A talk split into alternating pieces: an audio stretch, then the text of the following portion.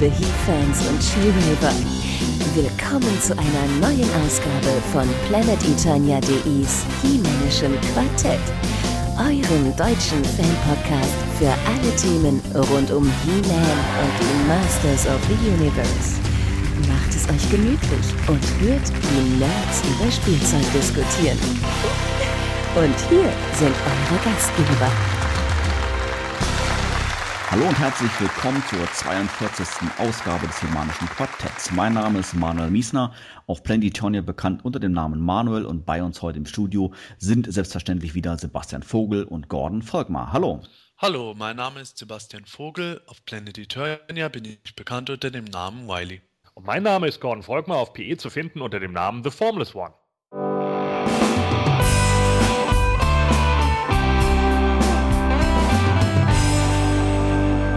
Sebastian, vor, äh, vor kurzem war ja Black Friday in den USA, also der Tag, an dem alle möglichen Shops äh, Kunden mit Sonderangeboten locken. Mattel packte da ja, glaube ich, noch eine Schippe drauf und erweitert das, diesen Sonderverkauf als Better Than Black Friday auf, glaube ich, eine ganze Woche. Ähm, hast du da die Gelegenheit genutzt und dir ja, was Schönes eingekauft oder hattest du letztendlich schon alles? Also ich habe mir nichts gekauft. Ich spare ja jetzt alle Kohle für Castle Grayskull zusammen und äh, ja, es war jetzt auch nicht wirklich was dabei, das ich gebraucht hätte. Ich habe ja ähm, eigentlich zwar schon die Idee, dass ich die ein oder andere Figur zweimal habe, zwecks Wechselköpfen und so, aber das kann noch äh, die Zeit äh, warten, bis die Toyline mal wirklich eingestellt ist und ich dann das Geld in äh, sowas investieren kann, statt in ganz neue Sachen.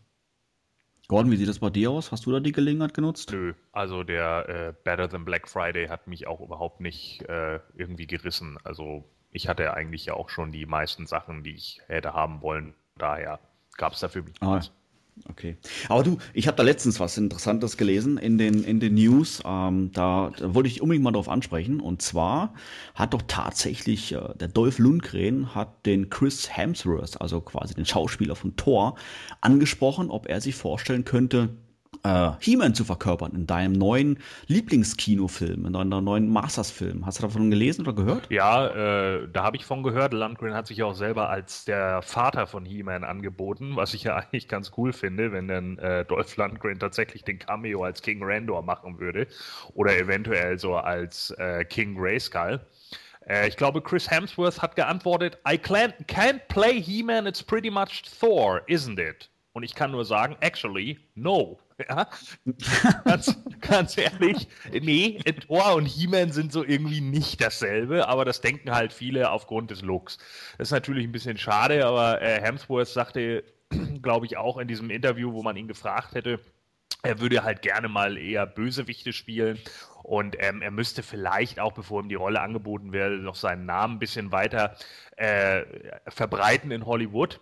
Allerdings vor einem Jahr auf der Expo äh, C2E2, da äußerte er sich bei Fanfragen nämlich ganz anders. Da hatte man ja gefragt, ob er sich auch vorstellen könnte, jemand anderen zu spielen. Und da meinte er, als Kind hätte er sich immer als Robin verkleidet, deswegen könnte er sich das vorstellen. Dann hat einer der Fans He-Man reingeschrieben und darauf antwortete er, yeah, there you go. Also von daher hm. würde ich, glaube ich, nichts ausschließen. Übrigens, als Aquaman gerufen wurde, hat die Halle geboot. Ja, aber da fällt mir noch ein, äh, wenn er mal einen Bösewicht spielen will, ist, ist ähm, Moto ja eigentlich prädestiniert dafür. Ich meine, letztendlich, entweder kann er He-Man spielen oder Faker, das ist eigentlich völlig Banane eigentlich dann. Ja, natürlich, klar. Man kann ihn auch schwarz anmalen, spielt er Anti-He-Man. Ja, genau, richtig. ah, Vielleicht ja. hat er jetzt auch einfach Nein gesagt, weil das Studio schon beim Management angefragt hatte und die, äh, das Gehaltsangebot einfach so lächerlich gering war, dass die sofort gesagt haben, da lohnt sich gar keine Verhandlung mehr. Kann auch sein. Vielleicht hat, vielleicht hat Lundgren auch gar nicht gefragt und dachte, komm, ich schreibe einfach mal was Interessantes auf Facebook. Also das, das, Ganze scheint sich ja auch mehr so ein, so ein Stück weit irgendwie so abgespielt zu haben, dass Lundgren das irgendwann mal gesagt hat, nachdem sie ihn gefragt haben. Ne? Und da hatte er dann wohl gesagt, also dass ähm, Chris Hemsworth seine äh, erste Wahl gewesen wäre. Als zweite Wahl hat er übrigens Channing Tatum genannt. Den kennen viele vielleicht als Captain Duke Hauser aus G.I. Joe und der Fortsetzung. Naja, okay. Ähm, wir reden natürlich nachher in der Themenlaunch noch ein bisschen über den Kinofilm, allerdings nicht über den neuen. sondern über den Originalen von 1987 mit Dolph Lundgren in der Hauptrolle. Aber ja, ganz klar, ähm, zu, unsere Zuhörer werden es natürlich ahnen, für heute haben wir uns natürlich auch wieder einen PE-Fan und He-Man-Kenner zu uns eingeladen, um gemeinsam zu fachsimpeln. An dieser Stelle ein herzliches Willkommen nach Wiesbaden an Nils Hoffmann. Hallo. Ja, hallo, mein Name ist Nils Hoffmann und auf Planet Eternia als Axalius unterwegs. Hallo! Hi. Hallo. Ja, hallo Nils, schön, dass du heute bei uns bist. Du kommst aus Wiesbaden, bist 36 Jahre jung und seit etwas mehr als einem Jahr auf Planeturnia aktiv. Ähm, erzähl doch mal ein wenig über dich als Fan. Wo liegen im Bereich Masters of the Universe deine Schwerpunkte? Warum bist du nach wie vor Fan? Also ich bin ein ganz klares Vintage-Kind. Ähm, die Vintage-Line, ähm, ja, der gilt meine ganze Aufmerksamkeit, mein ganzes Interesse, äh, wozu ich im Übrigen auch die Commemoratives zähle. Mit NA muss ich ganz ehrlich sagen, habe ich wenig am Hut, eigentlich gar nichts am Hut. Ich habe wie viele damals den Übergang von ähm, Motu nach NA ähm, als nahtlos empfunden, ja, und aber auch irgendwo als Verrat ein bisschen empfunden. Da waren dann diese ähm, ja, kleinen Plastikpüppchen, äh, zusammengeschrumpfte Muskeln. Ähm, das war nicht mehr mein He-Man, das war nicht mehr mein Motu. Ähm, ja, und da habe ich auch das Interesse dann auch verloren mit äh, 13 oder 14 glaube ich, war das, als dann die äh, NA-Serie rauskam. Ich hatte dann mein Amiga 500 und dann waren auch lieber äh, Computerspiele äh, bei mir angesagt. Und das Ganze ging dann mit dem Sammeln und auch mit Fan dann wieder los, so Mitte, ja, glaube ich, 1999 als ich auf dem Flohmarkt in Mainz zufällig Moto-Hörspiele entdeckt habe, die ich damals als Kind nie hatte oder nie haben durfte. Und ich stand als Kind total auf die Hörspiele, heute immer noch, und das war dann wie so ein Erwachen, so wie ähm, ein, wie konnte ich nur vergessen, klar, da gab es dann auch die Folge und die Folge. Und äh, ab da musste ich mir erstmal alle fehlenden Hörspiele zulegen und auch die alten wieder rauskramen. Ja, und mit den Hörspielen kam natürlich auch das Interesse an den Figuren wieder. Und dann ging das Toy Hunting erst richtig los. Also Internet, Ebay, Flohmärkte, Kleinanzeigen. Und übers Internet habe ich dann auch erfahren, dass Mattel eine Wiederauflage plant und dazu im Vorfeld neue äh, Figuren veröffentlicht, also die Commemoratives eben. Und die habe ich mir dann damals auch direkt aus USA zugelegt, 99 oder 2000 fing das, glaube ich, an. Und das waren im Grunde dann meine ersten Figuren, die ich dann wieder gesammelt habe, weswegen ich die Serie auch so mag, die Commemoratives. Und die große Enttäuschung kam dann für mich auch mit 2000X. Ähm, von denen war ich dann ziemlich enttäuscht, mit diesem Manga-Design, das hatte auch nichts mit meinem Motto zu tun, wie ich es kannte und auch eigentlich äh, lieben gelernt habe und äh, habe einen großen Bogen um die Line gemacht und sie gefällt mir, wenn ich ehrlich bin, bis heute immer noch nicht. Und um das abzuschließen, ähm, nach fünf Jahren intensiven Sammelns habe ich dann wohl in einem Anflug von geistiger Umnachtung fast alles wieder weiterverkauft und wie so viele später auch wieder bereut. Und seit ein paar Jahren bin ich jetzt wieder dabei und voll und ganz drin. Wie gesagt, ähm, vor allen Dingen in der Vintage-Line drin. Wie war das denn äh, in den 80er Jahren? Du hast ja gesagt, du hast natürlich als Kind äh, auch aktiv gesammelt. Klar, ich meine, äh, ähm, vom Alter her passt natürlich jetzt perfekt rein. Ähm, hast du dann alle deine Toys dann ähm, ja mit dem Alter 13, 14 dann ähm, wie, die meisten eigentlich verkauft oder hast du vielleicht doch irgendwo auch dann schon ein bisschen weiter gedacht, in Kartons verpackt und bei den Eltern irgendwie zwischengelagert? Wie war das? Also die Figuren habe ich ähm, alle behalten. Ähm, als das Sammeln eigentlich vorbei war. Ähm, die habe ich irgendwo verstaut, äh, habe die auch wieder erst dann wieder rausgekramt, als es mit dem Sammeln losging und habe die ähm, Figuren auch behalten, als ich den größten Teil wieder verkauft habe. Ja, ähm, genau. Aber ähm, das meiste von damals habe ich aber noch heute immer noch. Also ich habe auch nicht viel gehabt. Ich hatte eine Grayscale, äh, sieben Figuren und glaube ich zwei Reittiere und mehr war es nicht. Ja, also von damals. Und ähm, einen Teil davon habe ich verkauft, den anderen Teil habe ich dann behalten. Und das steht jetzt bei dir zu Hause irgendwie schön präsentiert oder nach wie genau. vor verpackt? Also nee, ähm, ich habe, ich sammle vor allen Dingen äh, die Vintage-Lose in Mint. Ja, also wenn es geht, Mint. Ähm, und ähm, ja, ich pack die in die Solo World Cases, diese Clamshell Cases und habe da so schöne Backcard äh, mir machen lassen äh, und dann äh, die Mini-Comics hinten rein und dann habe ich so das Feeling von Original verpackt. Ähm, aber es sind lose Figuren, ich kann sie jederzeit auspacken, ich kann sie auch pflegen, was ich für sehr wichtig halte. Ja, großer Nachteil, wenn man in Anführungszeichen nur ähm, Mock sammelt. Ja, die stehen hier und ähm, die warten darauf, dass sie ins neue Haus äh, ziehen können. Meine Frau und ich, wir kaufen uns ein Haus demnächst. Und äh, da ist dann ein Tollroom für mich vorgesehen, zumindest ein Teil des Raumes ist für mich vorgesehen. Bin da noch in harten Verhandlungen mit ihr. und dann werde ich da auch äh, nochmal größer äh, meine Sammlung auch präsentieren für mich, ja. Genau. Klasse. Du hast ja gerade schon auch schon gesagt gehabt, dass du mit der 2000 X-Line ähm, ja nicht so viel anfangen konntest. Ähm, stilistisch ist natürlich ganz, ganz entgegengesetzt oder äh, großteils anders als jetzt zu den Vintage-Figuren. Ähm, Allerdings, wie verhält sich denn das bei dir mit der Moto Classics Line, die ja doch relativ ähnlich ist zu den Figuren aus den 80er Jahren? Bist du da mit Herz und Seele dabei oder ist das auch für dich schon wieder ein Ticken zu modern? Ähm, ich habe das 2008 mitbekommen, als ähm, die Classics äh, wiederkamen. Und ich habe mich damals auch bewusst dagegen entschieden, um mich weiterhin auf Vintage zu konzentrieren. Aber ich verfolge die Line sehr genau, nicht zuletzt durch die ähm, Forenbeiträge auf PE oder durch euren Podcast. Und wenn ich dann lese oder höre, vertauschte Schultergelenke, vertauschte Unterarme oder ähm, Snoutsbouts Rüssel, der porös ist, Fearless Vortox-Linse, die abfällt, Weißbelag durch Sojareste, ähm, schon jetzt beginnende Vergilbung bei Figuren habe ich gelesen, Waffen, die nicht der entsprechenden Figur beiliegen, ähm, Probleme mit der Abbuchung, Probleme mit der pünktlichen Auslieferung, für mich fragwürdige Figurencharaktere und so weiter und so fort, dann bestätigt mir das meine Entscheidung, bislang kein richtiger Classics-Sammler geworden zu sein. Ähm, ich habe mir jetzt auch die Castle Grayskull vorbestellt, ja, und äh, mir einen Windrider und das Party Pack über Matty zugelegt. Ob da jetzt noch mehr dazu kommt, weiß ich nicht. Ähm, und wenn ich bei den Classics einsteige, dann ist für mich aber jetzt schon klar, dann nur die Vintage-Charaktere. Weil ich habe einfach zu den anderen einfach keinen Bezug. Auch nicht zu dieser 30th Anniversary Line, die finde ich selten dämlich, muss ich ganz ehrlich sagen. Ähm, gefällt mir einfach nicht, ja. Das heißt, für dich ist äh, wirklich an, an Position 1, dass du da so ein Nostalgie-Feeling äh, dann auch dann auch bekommst von dem jeweiligen Charakter. Ja klar, Nostalgie. Ähm, äh, ist, ist es auf alle Fälle, es ist, ja, es ist halt so eine emotionale Prägung, ja, die ist einfach da, ja. Ähm, und äh, das ist einfach, Vintage ist da für mich einfach unerreicht. Das ist, ja, ist einfach so, klar. Ich denke, viele, die den Cartoon ähm, nicht gesehen haben, und da gehöre ich auch dazu, ähm, also als Kind nicht gesehen haben, ähm, ich, ich kann mit dem als Erwachsener nichts anfangen.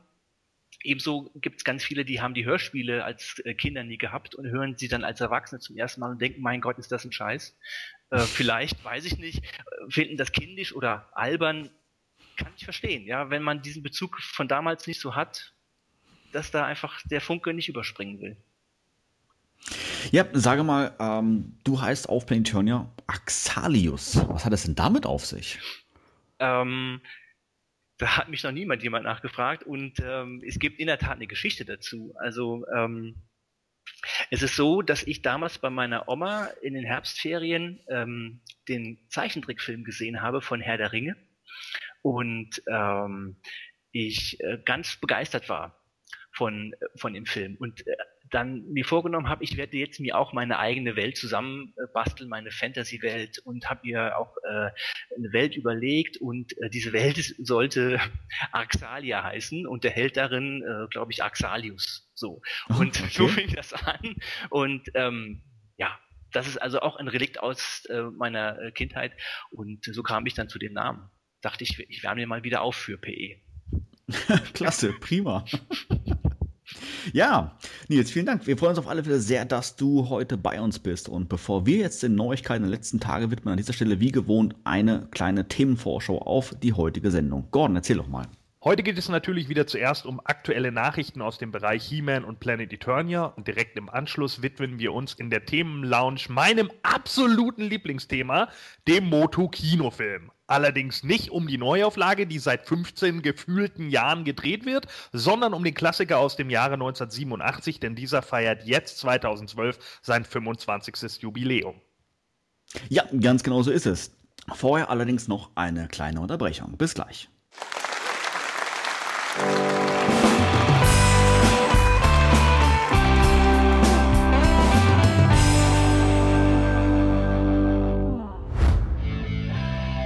Bist du ein Masters-Fan und möchtest gerne mal beim Himanischen Quartett zu Gast sein? Dann keine Scheu. Melde dich am besten heute noch im Forum von Planetonia, schick uns eine E-Mail an quartett.planetonia.de oder ruf uns auf unserer Studio-Hotline an mit der Telefonnummer 032 12 14 19 485. Alles, was du für eine Teilnahme benötigst, ist die kostenlose Software Skype, ein Headset und natürlich ein wenig Spaß an der Sache. Wir würden uns sehr freuen, dich demnächst bei uns begrüßen zu dürfen.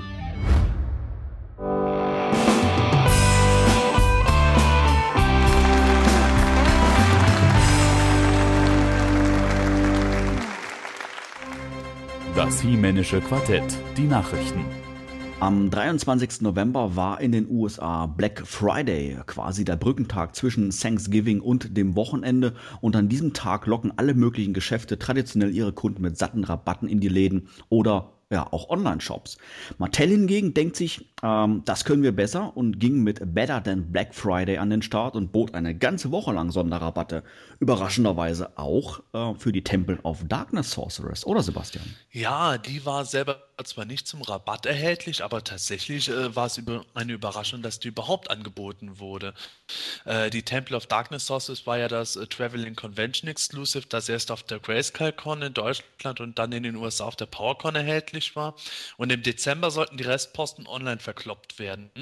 Und Mattel hat dann irgendwie während des Better Than Black Friday Verkaufs plötzlich die Figur angeboten und dann gesagt, ja, das haben wir jetzt gemacht, weil im Dezember kommt ja unter anderem auch der super teure Granamir und da wollten wir den Dezember jetzt für euch etwas entzerren.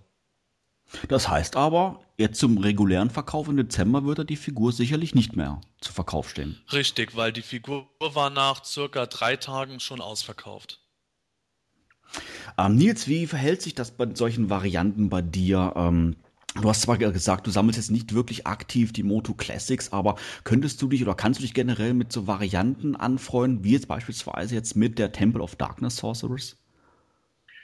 Ähm, oh, eher weniger. Also klar kenne ich die Figur auch oder ich kenne den Charakter, hatte auch das Minicomic damals. Ähm, ich finde sie ja ganz nett. Also sie ist weiß, und das war es auch schon. Ähm, ist nicht so mein Fall, muss ich ganz ehrlich sagen, mit den ganzen Varianten. Und ähm, werde mich da auch äh, zurückhalten, ähm, wenn es da äh, darum geht, ähm, Classics zu sammeln. Ähm, also die stehen bei mir eher ähm, an, ja, an unterer Stelle, solche Varianten, ganz klar. Gordon, wie, wie, wie beurteilst du es, die Vorgehensweise von Mattel? Ähm, ist es dieser Überraschungsverkauf letztendlich vielleicht ein Vorteil für die Temple of Darkness Sorcerers gewesen oder denkst du, dass vielleicht sogar viele Fans den Verkauf gar nicht mitbekommen haben und jetzt ja Mitte Dezember eigentlich dann auf den auf die auf die Sorcerers warten? Naja, schwer zu sagen. Ne? Also ich meine, immerhin Ausverkauf nach drei Tagen, 30 Minuten, das ist jetzt nicht der längste, es ist auch nicht der beste Verkauf.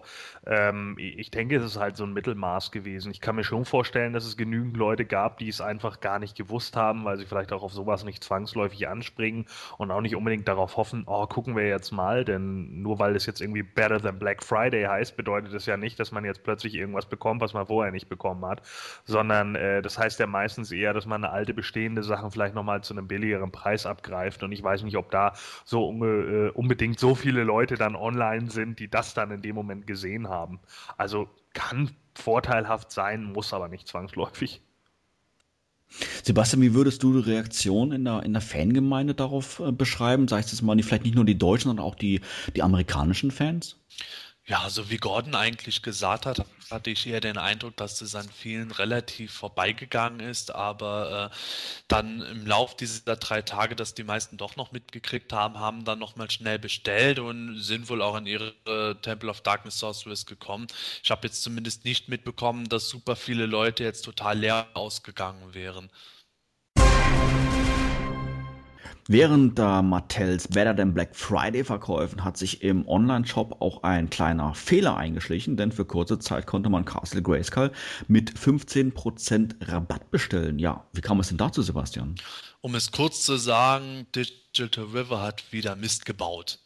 Wie könnte es anders sein? Die haben halt tatsächlich eine 15% Rabattaktion auf äh, nahezu, doch, es war wirklich auf alle Artikel ab einem Bestellwert von 100 Dollar insgesamt äh, gemacht. Und Digital River hatte dabei nur vergessen, das Ganze für Castle Grayskull auszuklammern und ein paar findige Fans kamen sofort auf die Idee, als sie das bemerkt haben, oh, mal probieren, ob es für Castle Grayskull hinhaut. Ja, und konnten dann entsprechend bestellen. Jetzt ist das Gute dabei allerdings, dass ähm, diese Rabattaktion für Castle Grayskull rückgängig gemacht wird. Die ganzen Leute werden angerufen oder angeschrieben und äh, kriegen mitgeteilt, dass sie ihre Bestellung entweder stornieren oder zum vollen Preis äh, erhalten können. Und ich finde es insofern gut, als dass halt nicht die Leute, die vorher bestellt haben, jetzt über den Tisch gezogen werden im Nachhinein. Oder im Umkehrschluss, dass die, die jetzt für 15% bestellt haben, den vollen Preis zahlen müssen, ohne Option auf Rücktritt. Ja gut, das ist jetzt für mich ehrlich gesagt, was das äh, mich persönlich eher sekundär äh, tangiert. Also wer da jetzt irgendwo was von Betrug ruft, weil er jetzt für 15% Rabatt bestellt hat, mit dem habe ich äh, ehrlich gesagt, so hart es klingt, relativ wenig Mitleid, weil für mich da primär das Ding ist, ich habe Castle Grayskull bestellt, bevor die Deadline ausgelaufen ist, damit das Ding produziert wird und ich äh, wäre etwas sauer, wenn jetzt Nutznießer 30 äh, Euro oder Dollar weniger zahlen müssten, nachdem äh, ich unter anderem das Ding ermöglicht hätte, um es überspitzt zu sagen. Nils, du hast gesagt, du hast ja Castle Grayskull ja auch bestellt. Ähm, wie wäre deine Reaktion gewesen, wenn wir mal annehmen, du hättest jetzt während diesem Sonderverkauf die Burg geordert und Mattel hätte jetzt gesagt, Mensch, zu dem Preis mit einem 15% Rabatt geht nicht. Ähm, wärst du dann trotzdem dabei geblieben beim Kauf oder hättest du dann auch überlegt, Mensch, okay, also Eventuell doch Rücktritt. Äh, nee, ich wäre schon dabei geblieben. Also ich kenne das ja ähm, von Digital River und ähm, kriege das ja mit, äh, die Probleme, die es da gibt mit ähm, der Bestellung und dem Versand. Ähm, ich hätte mir sogar auch eine bestellt, wenn sie noch teurer gewesen wäre, weil ich es mir noch offen lasse, ob ich sie wirklich behalte oder weiter dann äh, verkaufe. Ähm, ja, ich hätte da äh, jetzt nicht dann ähm, einen Hals bekommen. Also ja, wäre dann einfach passiert und ähm, ja, das, ja, halt dasselbe Lied wie immer, so ungefähr. ja, Gordon, ähm, Digital River und Fehler, ja, hört man ja relativ häufig zusammen, oder? Ja, natürlich. Und ich finde auch, dass das wieder der Peinlichkeiten letzter Schluss ist. Also es ist natürlich wieder so ein Ding, ähm, das hätte ja äh, Digital River vorher merken müssen. Sie hätten ja wissen müssen, okay, das war vorher so ein Vorbestellersystem. Demzufolge äh, wird da diese Rabattaktion definitiv nicht laufen. Und ich will gar nicht wissen, wie viele Bestellungen da jetzt wieder eingegangen sind, als man plötzlich gehört hat, oh, 15% runter, vielleicht auch international, das weiß man ja nicht. Und ja, ich weiß nicht, ich finde das immer so ein bisschen peinlich im Nachhinein. Ja, jetzt muss man wieder extra Geld äh, ausgeben, um Leute anzurufen und hast du nicht gesehen. Das sind halt alles solche Sachen, die eigentlich nicht sein müssen, ne? weil da irgendwelche Leute immer am Patzen sind und nicht, nicht aufpassen können. Natürlich ist das auch äh, peinlich für diejenigen, die sich jetzt so eine Burg bestellt haben, weil sie auf einmal dachten, oh, äh, guck mal, ne, gibt's da jetzt doch irgendwie und ich habe vielleicht doch äh, Glück gehabt oder wie auch immer. Dass das natürlich überhaupt nicht fair gewesen wäre, denen gegenüber, wie zum Beispiel auch mir, die ich auch jetzt jetzt, der ich jetzt auch irgendwie im Vorfeld bestellt habe, steht natürlich außer Frage. Also ich meine, so viele er Ersatz-Dankeschön-Poster äh, kann Mattel gar nicht drucken. Ja. Ja, das stimmt. Also da muss ich Gordon recht geben, wenn ähm, äh, dann nach dieser großen Aktion äh, mit der Deadline Castle Grayskull bis zum, was war es, 16. November, ja, und dann Agey Bagey, jetzt gibt es doch für 15 Prozent weniger. Also das wäre schon eine ziemliche Verarsche am Fan gewesen. Also ähm, da stimme ich auch Gordon voll und ganz zu. Das kann äh, Mattel oder Digital River äh, kann das nicht bringen, ja, ganz klar. Nein, vor allen Dingen, die Fans wären denen ja auch aufs Dach gestiegen. Ja? Da würde es mich auch nicht wundern, wenn dann plötzlich Fans einfach sagen, wisst ihr was, dann äh, cancel ich meine Kreditkarte und dann bleibt die halt auf den Dingern sitzen und dann könnt ihr ja sehen, wie es ist. Und da würde ich auch keinen Vorwurf für machen, wenn so ein äh, Verhalten tatsächlich an den Tag gelegt worden wäre. Ja, es geht halt einfach nicht. Und es ist natürlich jetzt wieder ziemlich bitter. Es ist auch bitter für Mantel, weil sie sich jetzt so wieder, äh, ja, mehr oder minder den Karren aus dem Dreck ziehen müssen. Und natürlich die, die Internetgemeinde sowieso, ja, jetzt schon äh, mittlerweile denkt, sag mal, wer arbeitet da eigentlich? Aber genau das mit dieser Kreditkarte hatte ich mir auch ernsthaft überlegt gehabt. Ich habe mir dann schon gedacht, okay, es wird ein Fehler sein, jetzt einfach erstmal abwarten, wie Mattel reagiert. Aber abhängig von der Aktion hätte ich jetzt meine Kreditkarte aus Raserei sozusagen storniert, weil ich da einfach gesagt hätte, nee, das wäre für mich jetzt ein Schritt zu weit gegangen, wo ich mich zu sehr verarscht gefühlt hätte. Das ist irgendwann so eine Geschichte, wo ich dann gesehen habe, ach, meine Kreditkarte äh, läuft nächstes Jahr sowieso aus. Na, das ist ja dann ganz praktisch, dann habe ich nicht mehr viel, Lust, viel Verlust dahinter und fertig aus. Weil das wäre für mich so unter aller Kanone gewesen, das gibt es gar nicht. Da wurde ja auch viel diskutiert in, in, den Fanforen, wo die Leute dann gesagt haben, ja, was ist denn jetzt, wenn du dir ähm, in, in, einem Markt wie Tom beispielsweise jetzt ein Hemd kaufst und am Tag danach gibt es, äh, gibt es äh, 20% Rabatt auf alle Hemden bei Tom. Aber das ist ja eben nicht das Gleiche das vergleichen zu können, hätte ich ja vorher bei Tom das Hemd vorbestellen müssen zum vollen Preis, damit die das überhaupt anbieten. Und das ist ja genau das der Knackpunkt bei Castle Grayskull, dass wir das mit der Vorbestellung ermöglicht haben und wären dann hinterher im Grunde noch bestraft worden dafür, dass wir so blöd waren, vorab zu bestellen. Genau darum geht es ja auch. Es geht ja auch nicht darum, dass man jetzt irgendwie sagt, oh, beim Better Than Black Friday gibt es jetzt irgendwie He-Man günstiger oder wie auch immer und jetzt kann man sich den billiger holen und dann sitzt man ja nicht zu Hause vorm Bildschirm und sagt sich, oh, so ein Mist, hätte ich doch mal darauf gewartet, dann hätte ich ihn endlich billiger bekommen. Ne? Darum geht es natürlich in dem Moment nicht, sondern es geht ja eben genau um dieses Vorbestellersystem und es geht ja auch darum, wir müssen uns das ja auch mal äh, äh, klar machen, die Dinger werden im Endeffekt fast ausschließlich nur für die Leute produziert, die das Ding auch bezahlt haben, ja. Da werden nicht so unglaublich viele dann auf Lager äh, liegen, die man dann einfach so verkaufen kann, sondern die Dinge werden schon äh, einigermaßen Raritäten sein. Und genau darum geht es halt auch und das sollte es auch sein. Und wenn sie das tatsächlich durchgezogen hätten mit den 15 Prozent, dann hätten sie bei jedem anderen sofort eine E-Mail rumschicken müssen, ihr bekommt auch 15 Prozent, euer Geld ist ja noch nicht abgebucht. Und da hatten wir auch schon im Forum die Diskussion darüber, dass wenn das jetzt gewesen wäre, dass dann alle Leute nachträglich diese 15% Rabatt bekommen hätten, dann hätte am Ende jeder Fan höchstwahrscheinlich verloren, weil Mattel natürlich die Kalkulation äh, des Preises darauf basiert hat, wie die Ausstattung des Sets sein soll. Also was äh, die Einzelteile, die Bemalung, das Zubehör etc. Äh, ist. Und wenn Mattel dann plötzlich diese insgesamt 15% weniger hat, dann hätte man ja sich ja überlegen können, entweder wird die Gewinnmarge dann noch kleiner ausfallen oder es wäre irgendwas gestrichen worden. Und ich denke, uns allen ist klar, was Mattel dann am ehesten gemacht hätte. Insofern ist mir jetzt die momentane Lösung lieber, auch wenn ich sage, dass äh, das natürlich wieder PR-mäßig absolut miserabel für Mattel ausfallen wird. Ja, das sehe ich ganz genauso. Und vor allen Dingen, wer will schon Castle Grayskull mit vertauschten Unterarmen?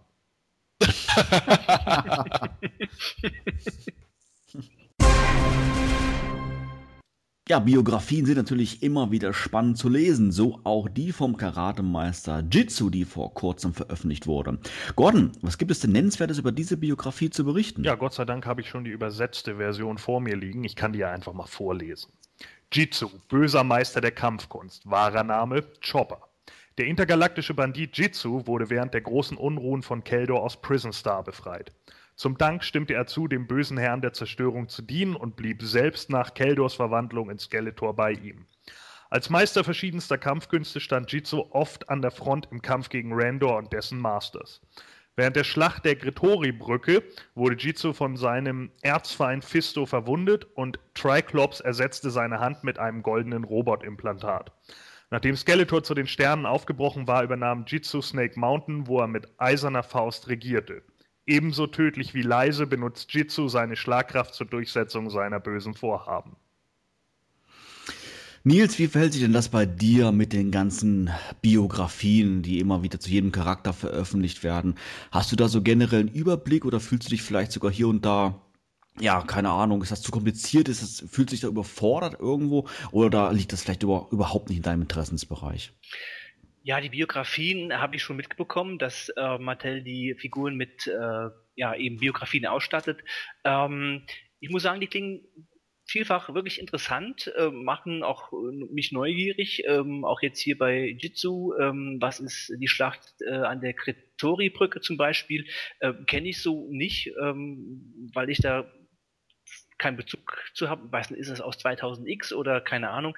Also ähm, ich schätze den Versuch auch ähm, wert, ähm, dass man da versucht, auch einen Kanon ähm, quasi zu etablieren oder, oder ja, quasi ähm, die, die ganzen Biografien und die ganzen Charaktere irgendwie zu, äh, zu, äh, zu verorten.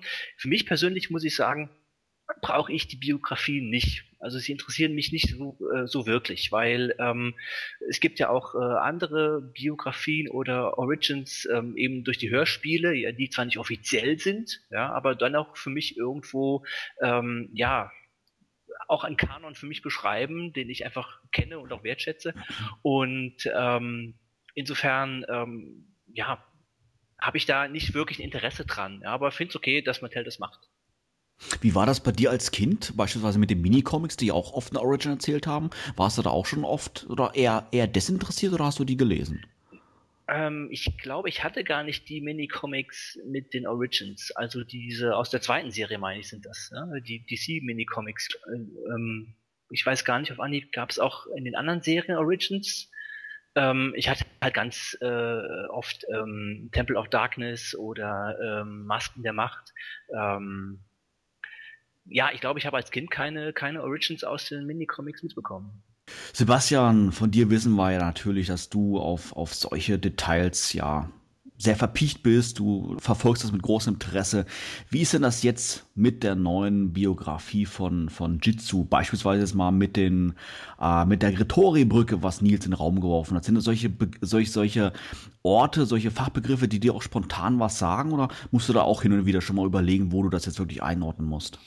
Also ähm, teils, teils. Bei Jitsus Biografie ist jetzt beispielsweise die Kritori-Brücke für mich ein vollkommen unbekannter Begriff. Es kann sein, dass das aus irgendeinem abstrusen Comic oder aus dem Zeichentrick irgendwo ist und ich mich einfach nicht erinnern kann. Aber das kann ich wirklich gar nicht einordnen. Wobei es natürlich irgendwo für die deutschen Fans lustig wäre, wenn man irgendwo die Kritori-Brücke als die lachende Brücke einfügen könnte. Aber was jetzt beispielsweise Prison Star betrifft, was ja auch nicht zum ersten Mal erwähnt wird, das stammt aus den britischen Comics, das ist mir schon bekannt. Und ich finde solche Querverweise auch in der Regel sehr, sehr gut. Wobei ich jetzt bei Jitsus Biografie wieder ein wenig so das Gefühl habe, dass äh, ich etwas schwanke zwischen, oh, tolle Idee und oh, Peinlichkeit. Was wäre denn beispielsweise mal in der Kategorie Peinlichkeit? In der Kategorie Peinlichkeit würde ich jetzt einstufen, dass Jitsu mit äh, eiserner Faust regiert, während er eigentlich eine goldene Hand hat. Und Fisto die eiserne Faust. Aber ganz ehrlich, das macht für mich, dieser, diese Tatsache ist für, macht für mich diese Biografie einfach zur besten Biografie überhaupt.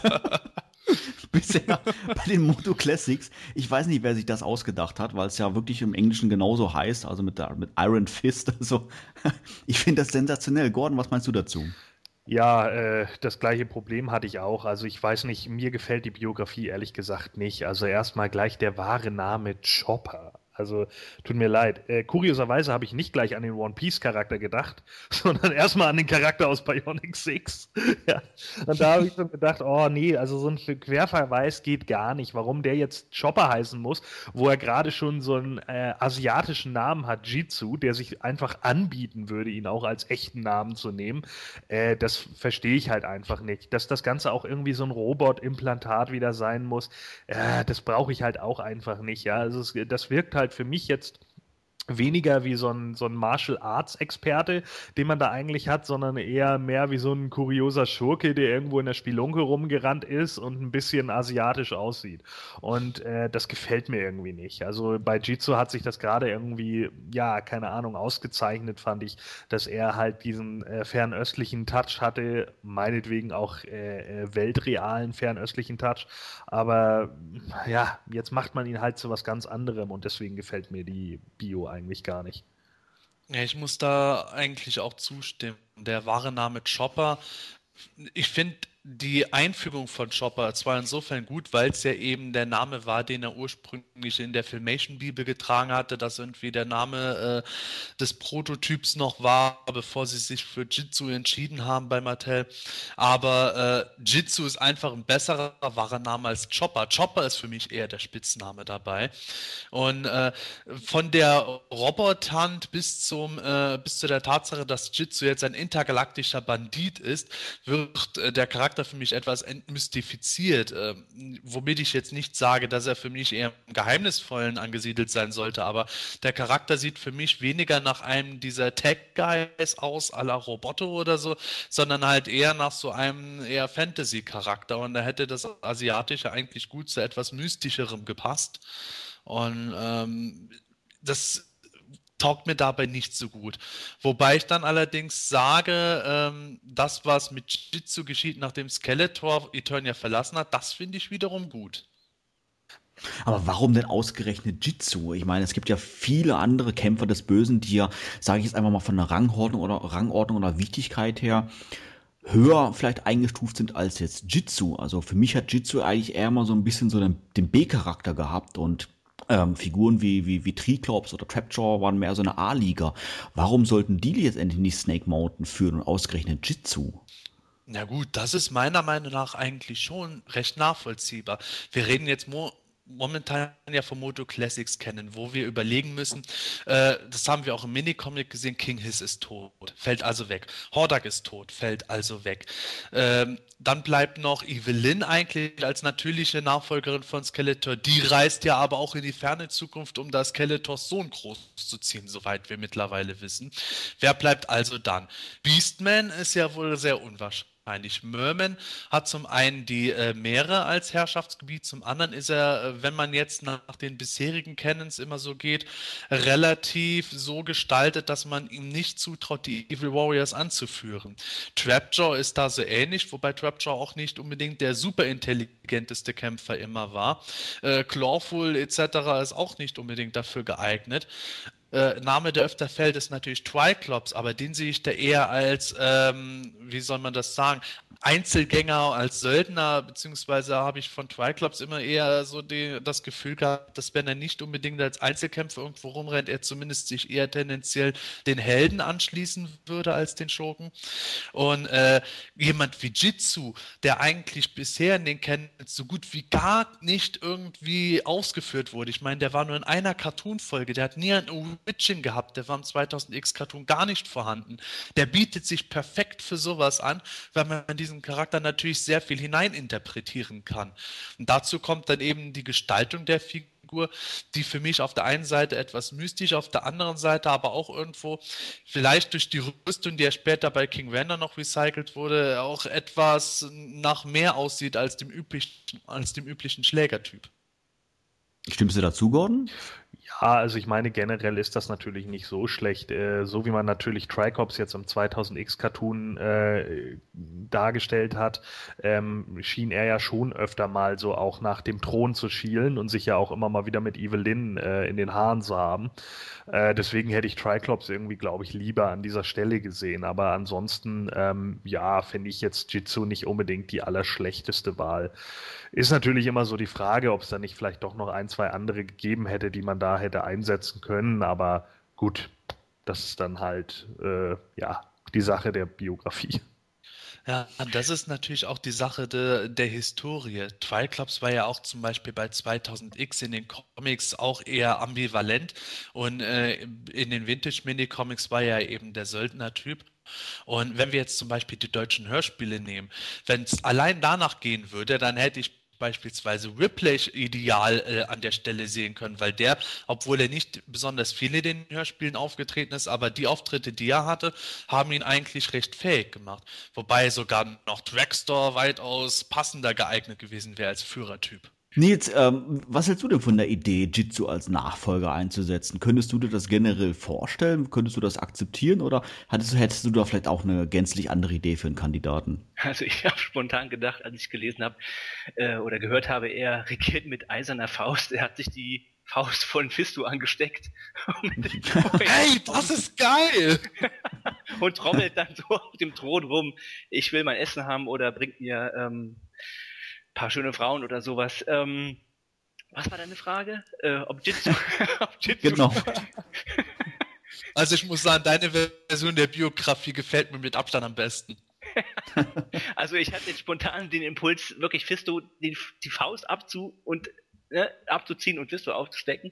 Ähm, ähm, ja, also Jitsu als ähm, Nachfolger von Skeletor auf Snake Mountain, warum nicht? Ähm, ja, probiert's aus, denke ich mir dann und und setzt ihn mal auf den Thron. Vielleicht kriegt das ja hin. Wenn nicht, kann man ja auch irgendwie runterschmeißen und eine neue Rebellion starten und dann probiert ein anderer. Ja, ähm, nee, ganz im Ernst. Ich ähm, also ich finde es okay, ich habe daran nichts auszusetzen. Ähm, wie ich vorhin sagte, die Charaktere, ähm, die Biografien der Charaktere sind für mich nicht so wesentlich. Ja, aber ich gucke mir gerne einen Film an oder einen Cartoon an oder lese gerne einen Comic, wo äh, Jitsu derjenige ist, der das Sagen hat auf Snake Mountain.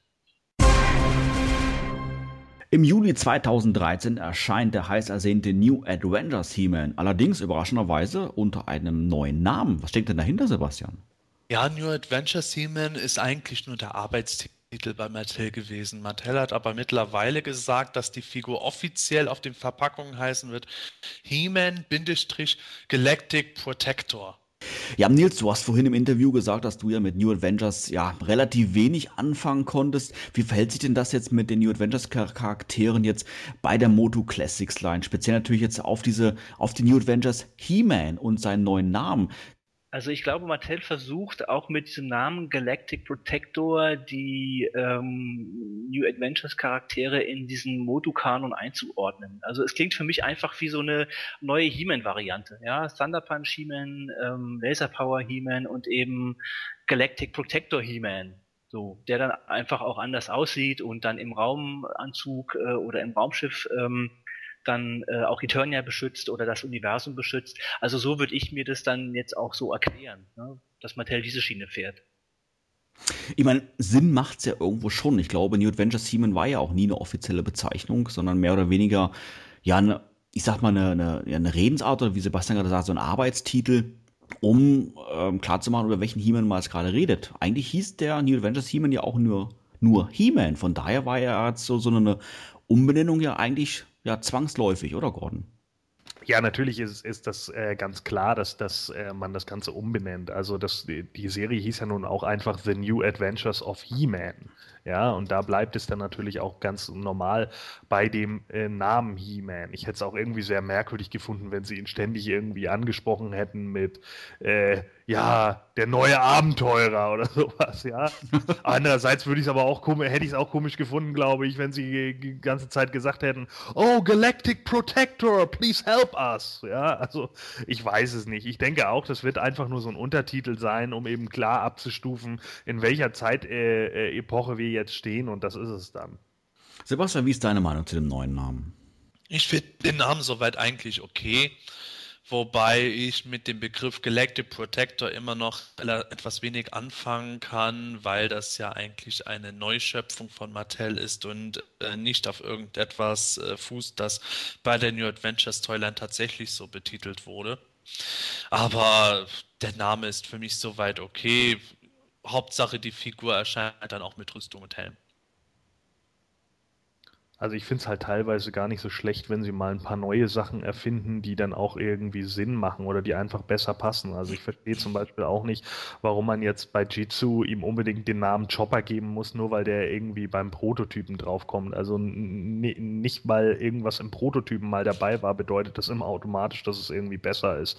Demzufolge könnte man einige Sachen, die sich einfach etabliert haben oder die einfach so auch besser klingen, dann auch so lassen. Und ähm, ja, Galactic Protector ist ja noch so ein Untertitel, der zumindest noch funktioniert. Ja, also bei Chopper gebe ich dir ja auch recht. Äh, Chopper hätte ich allenfalls innerhalb der Biografie so genannt, gemeint, dass die Evil Warriors Chippo, äh, Jitsu gerne als Chopper bezeichnen. Aber ähm, also He-Man Galactic Guardian wäre für mich genauso gut gewesen wie Galactic Protector und dann hätte man noch äh, den Querverweis auf früher gehabt. Das ist einfach für mich das Ding. Das hätte dem Ganzen jetzt auch nicht weiter geschadet. Im November gab es beim monatlichen Verkauf auf Medi Collector neben Decker und King Randor Information Look auch mit Castle Grayskull Man die letzte der sechs 30th Anniversary Figuren zu kaufen und ja, die erwies sich überraschenderweise als Hotseller, oder Sebastian? Richtig, Castle Grayskull Man war nämlich schon nach 14 Minuten ausverkauft und wenn mich nicht alles täuscht, ist das für dieses Jahr bezüglich Abonnementfiguren absoluter Rekord. Nils, ähm, ja, neue Charaktere, das, du brauchst Vintage-Bezug Vintage oder beziehungsweise Nostalgiefaktor bei, den, bei generell bei den Figuren. Das heißt, die 30th Anniversary Line ist so dann gänzlich gar nichts für dich, oder? Ähm, genau, die ist eigentlich überhaupt nichts für mich. Ähm, und ich hätte auch wirklich was anderes erwartet, also zum 30-jährigen Jubiläum. Vielleicht, dass man da ähm, äh, die Laserfiguren rausbringt zum Beispiel. So, also richtige Klopper ähm, dann auch raushaut. Ähm, stattdessen kommen da Figuren, sechs Figuren, die zwar irgendwo was mit Moto zu tun haben, ja, weil das eine war, ähm, glaube Create a Character, ne? dieser Fearless Photog, äh, kam aber dann nie raus als Figur. Ja, sehe ich den Bezug, aber ganz ehrlich, für mich pff, ähm, hat das dann auch keine Bedeutung. Also diese äh, 30 äh, Jahre Jubiläumsline, ganz ehrlich, ähm, ist für mich nichts. Findest du es dann nicht überraschend, dass dann trotzdem solche Charaktere wie Castle Grayskull Man ja nach 14 Minuten vergriffen sind? Nee, finde ich gar nicht, weil ähm, es gibt ja ganz viele, die das ganz toll finden und das ist auch völlig in Ordnung so und äh, auch die für Neues offen sind, ja und ähm, auch das äh, Multiversum auch gerne erweitert sind um neue Charaktere. Ähm, Finde ich völlig in Ordnung, wenn man äh, das macht. Ähm, aber für mich persönlich sage ich dann, okay, ähm, ich begrenze mich auf, äh, auf die Vintage-Charaktere zum Beispiel. Also, nee, ich kann das sehr gut äh, nachempfinden. Die Figur ist ja im Übrigen auch die ist toll designt, muss ich schon sagen. Also sie sieht schon toll aus, ja, also ganz klar. Ähm, von daher Hot Seller, ähm, ja, klar, kann ich mir gut vorstellen.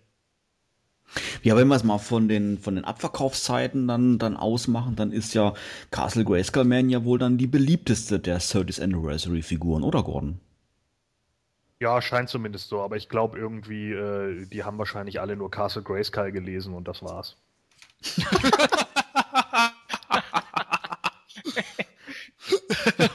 kriegen jetzt nächsten Monat ihre Figuren und dann, was ist das für eine Kackburg? ich hab ja gewusst, dass Mattel viel, viel recycelt, aber bei Castle Grayskull auch. Soll ich da meinen Windweiler drauf machen, ey? Was ist denn ja generell über die, über die Produktionszahlen bei der 30th Anniversary Line bekannt? Kann es nicht sogar sein, dass dann diese Line ja, ja generell weniger Stückzahlen produziert wurden als natürlich jetzt die, die normale Hauptline, was dann zur Folge hat, dass die Figur relativ schnell ausverkauft war? Oder wie schätzt du das eingeordnet? Äh, ja, natürlich kann es äh, durchaus möglich sein, dass man da äh, eine, etwas geringere Stückzahl jetzt halt eben an den Mann bringen wollte und demzufolge gehen natürlich dann auch die Ausverkäufe äh, schneller vonstatten. Ähm, das will ich überhaupt nicht ausschließen.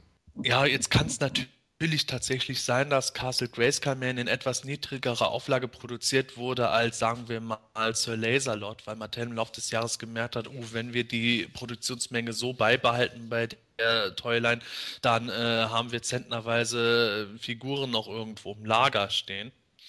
Aber ähm, davon unabhängig, denke ich, ist Castle Grayskull Man trotzdem ein großer Erfolg gewesen. Denn ähm, man hat ja wirklich schon im Vorfeld gesehen, dass viele Leute die Figur durchaus besser fanden als viele andere 30th Anniversary Figuren. Und dadurch, dass der Erfinder Daniel Benedict ja auch zum Teil ultra geniale Videos gepostet hat, hat sich im Internet eigentlich eine richtige Hype-Maschine rund um die Figur breit gemacht. Und da muss man einfach sagen, da sind die Leute offenbar drauf angesprungen, was sie bei The Mighty Spectre nicht ansatzweise gemacht hatten. Nachdem der Figurenumfang für 2013 im Vergleich zum Vorjahr deutlich heruntergeschraubt wurde, gibt es doch Gerüchte, dass ja nächstes Jahr auch außerhalb des normalen Abos weitere Artikel erscheinen sollen, oder Sebastian?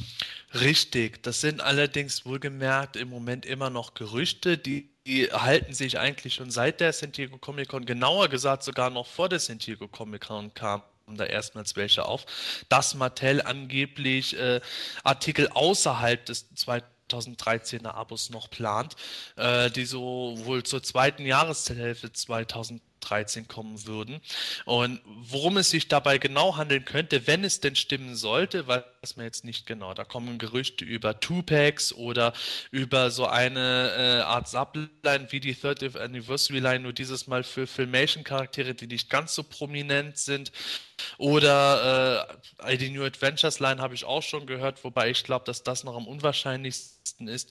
Aber so oder so beläuft sich das Gerücht darum, dass Mattel außerhalb des Abos noch weitere Figuren anbieten möchte, um halt eben dafür zu sorgen, dass selbst wenn 2014 alles äh, vorbei sein sollte, man trotzdem möglichst viele Figuren noch rausgebracht hätte. Nils, wie fällt dir denn das bei dir? Du hast zwar jetzt äh, aktuell kein Moto Classics Abo, aber würdest du sagen, dass ähm, ja ein Artikel pro Monat völlig ausreichend wäre, auch im Hinblick auf den Geldbeutel? Oder würdest du sagen, natürlich aufgrund der hohen Kaufkraft, die wir als Erwachsenen natürlich haben, äh, wäre es auch für dich okay, zwei, drei, vier, fünf Figuren pro Monat zu kaufen? Also dann wird es schon ins Geld gehen. Ja, also ich muss ja auch meine Kröten zusammenhalten und ähm, ähm, ja, bin ähm, nicht alleine, gehe äh, nicht alleine durchs Leben und muss auch immer mit ähm, meiner Frau dann auch gewisse Entscheidungen auch besprechen. Klar habe ich auch mein Taschengeld, was ich auch äh, raushauen kann, aber drei, vier, fünf Figuren im Monat ist schon eine Menge Holz, ja. Und das ist ja ähm, nur dann die Classics Line. Dazu kommt ja noch das ein oder andere Vintage-Objekt, was mir noch fehlt. Also das ähm, wäre mir persönlich zu viel. Ähm, also eine Figur finde ich auch sonst auch völlig ausreicht, ähm, weil es auch so eine gewisse Vorfreude, denke ich, auch ähm, geben muss. Ja, so nach dem Motto, oh, nächsten Monat ist dann Januar und jetzt äh, kriege ich wieder die Figur oder dann im Februar kommt die Figur raus. Also das ist auch ähm, so eine Vorfreude, die da dabei auch, wie ich finde, auch hergestellt wird. Ja. Gordon, siehst du das ähnlich? Würdest du auch sagen, Mensch, ähm, ein oder zwei Artikel pro Monat reicht da völlig aus? Oder sollte es, sag ich mal, auch 2013 so weitergehen, wie es 2012 war, dass halt wirklich eine Vielzahl von Artikeln pro Monat verfügbar waren?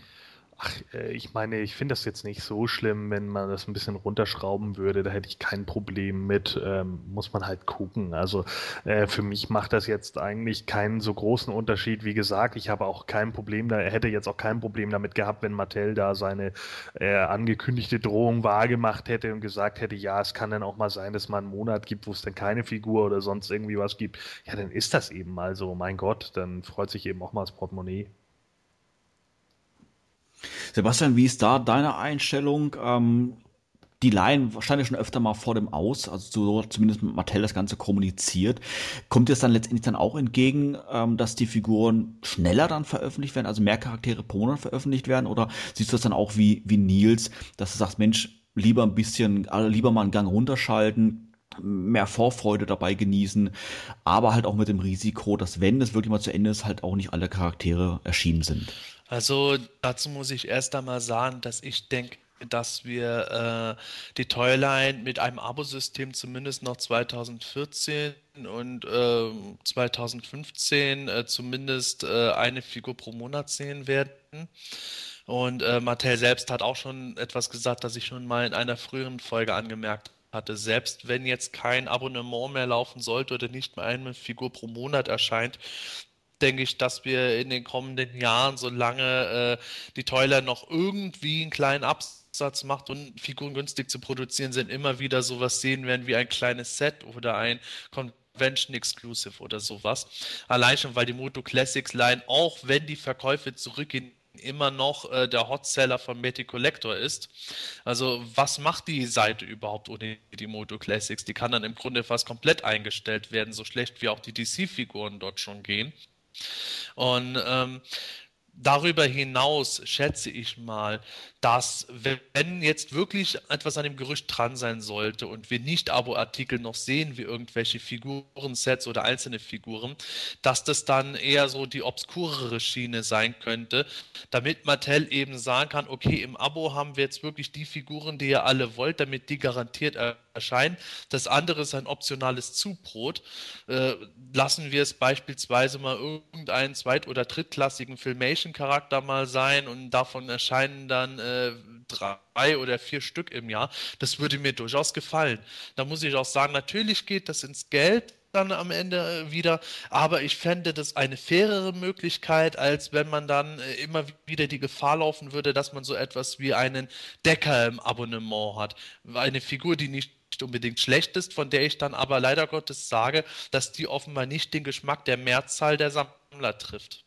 Äh, was man natürlich jetzt wieder äh, als ein großes Manko daran natürlich auch sehen kann, ist, dass diese Abonnements vielleicht dann aber auch, wenn sie jetzt nur äh, rausgekloppt werden, also das heißt also wieder nur also als Preview rausgekloppt werden und man wieder nicht weiß, was auf einen zukommt, kann es natürlich auch ganz schnell passieren, dass einige Leute gerade aufgrund des 30th Anniversary Abos jetzt natürlich sehr abgeschreckt sind ne? und dann einfach sagen, nö, so ein Sideshow-Abo, das äh, schließe ich nicht ab, weil ich eigentlich gar nicht weiß, was da reinkommt und wenn ich dann wieder so solche Sideshops und äh, Laserlots bekomme, dann kann ich darauf auch gerne verzichten. Vor allem, was soll eigentlich denn äh, diese Taktik? Also warum sollen denn jetzt außerhalb der ähm, Abos äh, weitere Figuren erscheinen? Was steckt denn dahinter? Ich meine, ähm, dass die Line zu Ende geht äh, 2014, also eine Kuh, die Milch gibt, wird immer noch gemolken. Und solange die Leute das kaufen und solange dann auch über ein Vorbestellsystem jetzt Castle Grayskull äh, produziert wird und so weiter und so fort, ähm, Mattel hat doch ein Interesse daran, Geld zu verdienen, ja, und die Leute wollen die Figuren haben.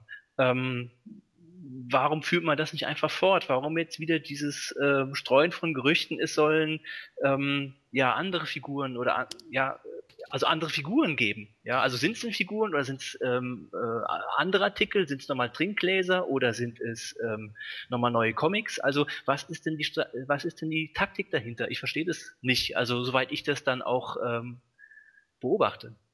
Also ja. Mattel hat ja das Gerücht selber jetzt nicht in dem Sinne gestreut sondern Mattel hat irgendwelche Aussagen gemacht, die äh, eventueller Hinweis auf Gerüchte, die schon seit längerem bestehen, sein könnten.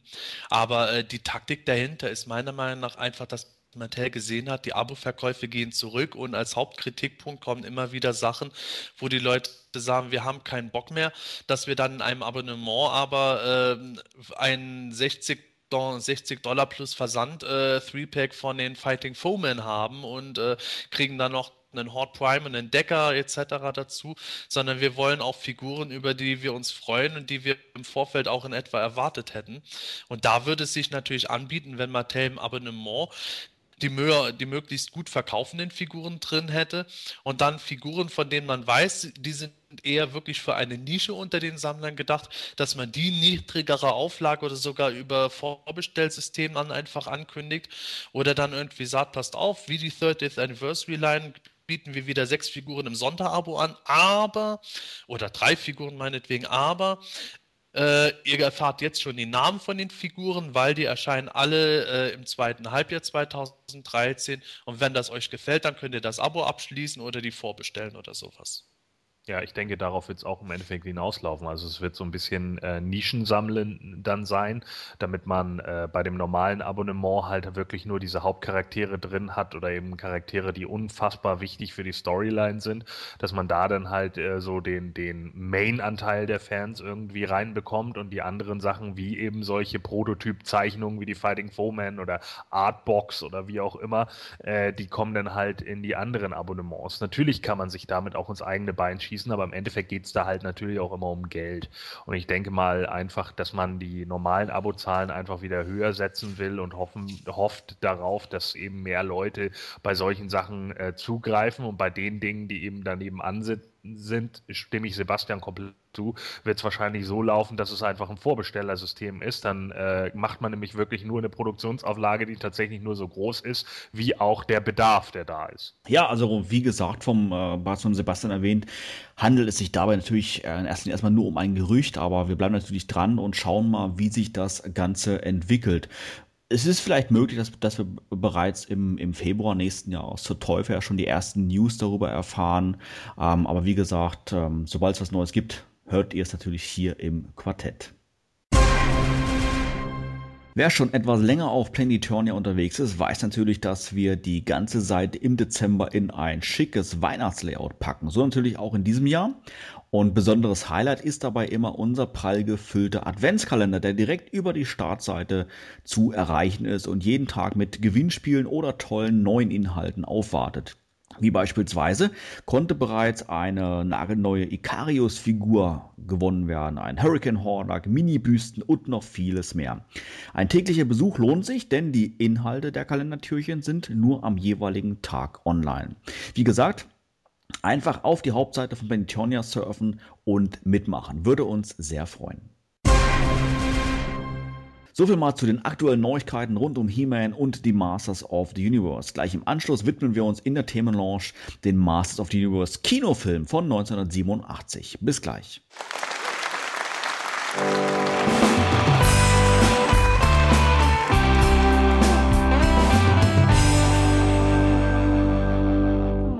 Die Motu Wissensecke. Unnützes Nerdwissen zum Angeben. Hast du gewusst, dass der Diamant des Verschwindens nicht nur im Filmation-Cartoon auftrat? Auch im 2000X-Cartoon spielt er eine Rolle, und zwar in Folge 11, Der Fluch der guten Tat.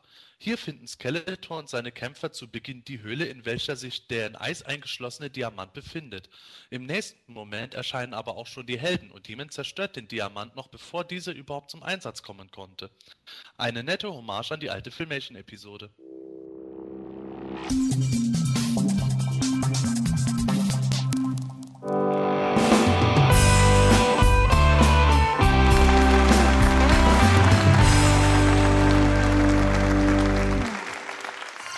Die Themenlounge.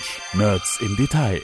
In der Themenlaunch sprechen wir heute über den Masters of the Universe Kinofilm aus dem Jahre 1987 mit Dolph Lundgren und Frank Langella in den Hauptrollen. Wer uns schon etwas länger zuhört, weiß natürlich, dass wir das Thema bereits in Folge 36 auf der Grayscale Convention mit verschiedenen Gästen angesprochen hatten, aber alleine schon wegen des 25-jährigen Jubiläums, das dieser Film in diesem Jahr feiert, ähm, sollten wir uns den Streifen jetzt doch nochmal etwas genauer anschauen.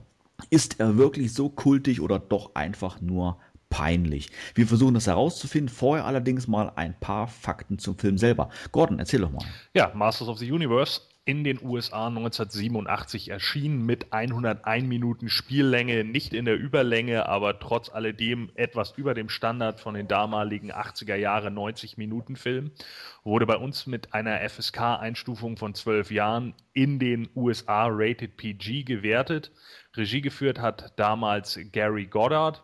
Die bekanntesten Darsteller äh, aus dem Film sind Dolph Lundgren, die man unter anderem jetzt auch aus den Expendables kennt, Courtney Cox, bekannt aus Friends oder auch Scream, Frank Langella hat zum Beispiel an der Seite von Liam Neeson äh, in 96 Hours mitgespielt.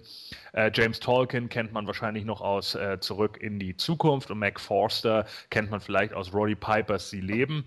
Wir äh, damals ein Einspielergebnis von 17,3 Millionen Dollar, den der Film in den Kinos so gesehen gebracht hat. Deutscher Kinostart war am 17.12.1987.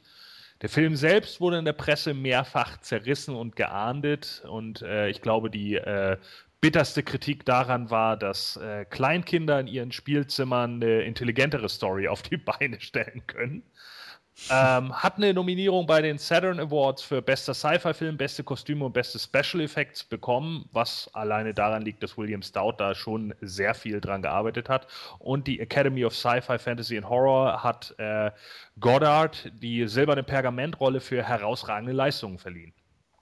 Ähm, ja, Nils, du bist 36 Jahre jung, genauso wie ich. Das heißt, äh, damals ähm, waren wir elf Jahre alt, als der, der Film in die Kinos kam. Eigentlich ein Jahr jünger, ähm, als wir letztendlich hätten sein müssen, ähm, um in den Film legal reingehen zu können. Hattest du trotzdem die Gelegenheit, ähm, ja, den Film im Kino zu sehen? Ähm, oder hast du letztendlich vielleicht doch erst zu Hause auf VHS geschaut oder vielleicht sogar später als erst als Erwachsener? Also ich wollte den Film als Kind auf alle Fälle sehen, äh, durfte es aber nicht. Ja, ähm, da half alles Bitten und Betteln nichts. Ähm, das war einfach nichts für mich, haben meine Eltern beschlossen und so bin ich auch diesem Film nie ansichtig geworden. Ähm, ich weiß aber noch, wie ich überhaupt davon erfahren habe. Ich meine, damals gab es ja kein Internet oder so ähm, und Computer hatte ich auch nicht mit elf. Ich weiß aber sehr genau noch, dass ähm, Dolph Lundgren wenn ich das mal gerade erwähnen darf, ähm, drei Tage nach dem Kinostart in Deutschland bei Thomas Gottschalk zu Gast war bei Wetten Das und da seinen Film quasi promotet hat. Und es war halt damals so, ne, ähm, um halb sieben ging man in die Badewanne, um sieben Uhr gab's Abendbrot, um äh, halb acht dann Schwarzwaldklinik und dann um viertel nach acht die Game Show. Und dann war, da war dann eben Thomas Gottschalk da. Und da ha, habe ich dann nicht schlecht gestaunt, als dann plötzlich, äh, ich meine, noch zu, dran zu erinnern, dass er da auch zwei He-Man-Figuren hatte, die er dann auch gezeigt hat, um da so die Einleitung zu machen. Und ähm, ja, so kam dann Dolph Lundgren auf die Bühne und ja, es wurden einfach ähm, Ausschnitte aus dem Film gezeigt und ich wollte ihn unbedingt sehen. Aber ich habe ihn dann letzten Endes dann erst als, ja, ich weiß gar nicht, als Erwachsener so oder als Teenager gesehen. Ähm, ja, um deine Frage zu beantworten, also ich hatte eben nicht das Glück, äh, wie vielleicht andere, da als Kind auch dann äh, im Kinosessel dann Platz nehmen zu können. Ähm, auf alle Fälle immer sehr interessant. Also ich muss sagen, ich habe die, die Wetten das Sendung damals nicht gesehen, obwohl meine Eltern das auch regelmäßig geschaut haben. Ähm, ich kann mich aber genau daran erinnern, dass äh, eines Tages ähm, ein Klassenkamerad eine Bravo mitbrachte und äh, dort war ein Bericht drinne, dass Ivan Drago He-Man spielt. Ivan Drago kannte man natürlich ähm, aus Rocky 4, auch wenn man den natürlich offiziell noch nicht sehen durfte. Jeder kannte natürlich, inklusive mir. Und ähm, das war einfach die Sensation, dass ein, ein, ein Russe äh, ähm, He-Man verkörpern sollte. Wobei ich natürlich gar nicht wusste, dass ähm, Dolph Lundgren gar kein Russe war. Das hat man im Nachhinein dann erst einmal rausgefunden gehabt. Als Kind hat das ja nicht wirklich interessiert. Aber ähm, da war das erste Mal, dass ich dann wirklich davon erfahren habe. Und ähm, ich muss sagen, ich war auch im Kino drinne 1987 und ich kann mich wirklich, ich weiß nicht warum, aber ich kann mich noch ganz genau daran erinnern. Ähm, vielleicht auch mit, mit äh, dadurch, dass sich das Kino in den vergangenen äh, 25 Jahren gar nicht verändert hat in meinem Heimatort, wo ich, wo ich herkomme. Ich war erst vor wenigen Monaten erst wieder dort und bin noch mal vorbeigefahren und es sieht immer noch genauso aus wie 1987 und da habe ich auch spontan dann auch an den Film denken müssen, weil es einfach so ein prägendes ähm, Ereignis für mich dann auch war.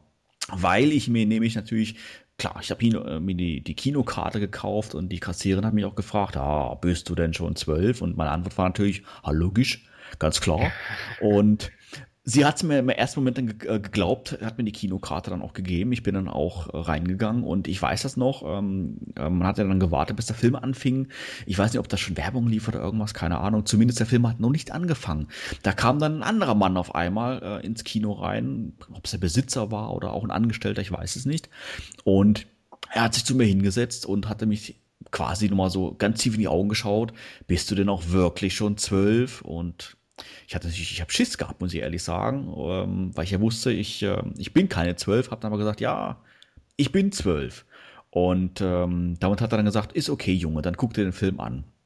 Und somit habe ich dann tatsächlich dann He-Man äh, im Kino schauen können. Meine erste Reaktion weiß ich nicht mehr genau, was, was das drauf war. Aber wie war denn das bei, bei euch, bei, bei dir beispielsweise jetzt, Sebastian? Ähm, hast du die Gelegenheit damals gehabt? Ich, also, wobei du bist ja, glaube ich, noch äh, ein paar Jahre jünger jetzt als, beispielsweise als ich und auch der Nils. Hattest du die Gele Gelegenheit sicherlich nicht gehabt, im Kino zu schauen, oder wie war das bei dir? Nee, ich war da erst sechs Jahre. Die haben mir nicht glauben wollen, dass ich zwölf bin. Aber hast du es probiert? Nein, habe ich nicht. Ich äh, habe auch durch den Film erst im äh, Urlaub äh, was festgestellt gehabt. Und zwar glaube ich, das war äh, sogar erst 1988, auf jeden Fall im Sommer war es.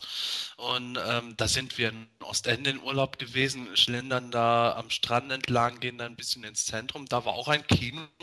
Und dort äh, war halt eben Riesenplakat und alles, He-Man, Kinofilm etc.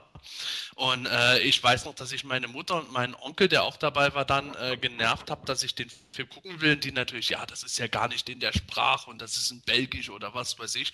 Und ich dann, ja, ist egal, will trotzdem gucken. Und nee, geht nicht. Und dementsprechend bin ich leer ausgegangen, habe den Film dann aber relativ bald, nachdem der auf Video erschienen ist, auch sehen können. Er hatte den irgendwie, ich weiß nicht, das gesamte Dorf irgendwo gehabt und überall, wo ich gewesen bin, dann ja, Sebastian, hier, He-Man, wir haben den Film. Dann durfte ich immer irgendwie den He-Man-Film gucken, wenn ich irgendwo war. Erst bei den Nachbarn, dann bei den Großeltern, dann zu Hause hat mein Vater das dann auch gehabt und dementsprechend habe ich dann doch relativ bald erfahren, worum es da drin ging. Gordon, wie war denn das bei dir? Wie, wie hast du das erste Mal vom Film erfahren? Äh, das Witzige war, dass ich äh, kurioserweise damals in Hamburg war und äh, be kurz bevor der kam, kam tatsächlich in einem der Kinos in Hamburg dieses äh, He-Man und She-Ra Weihnachtsspecial. ja. im Kino, äh, was, was äh, schon so ein bisschen ungewöhnlich war, weil ich das natürlich überhaupt nicht kannte, aber der Film lief bei uns hier auf der Insel nicht.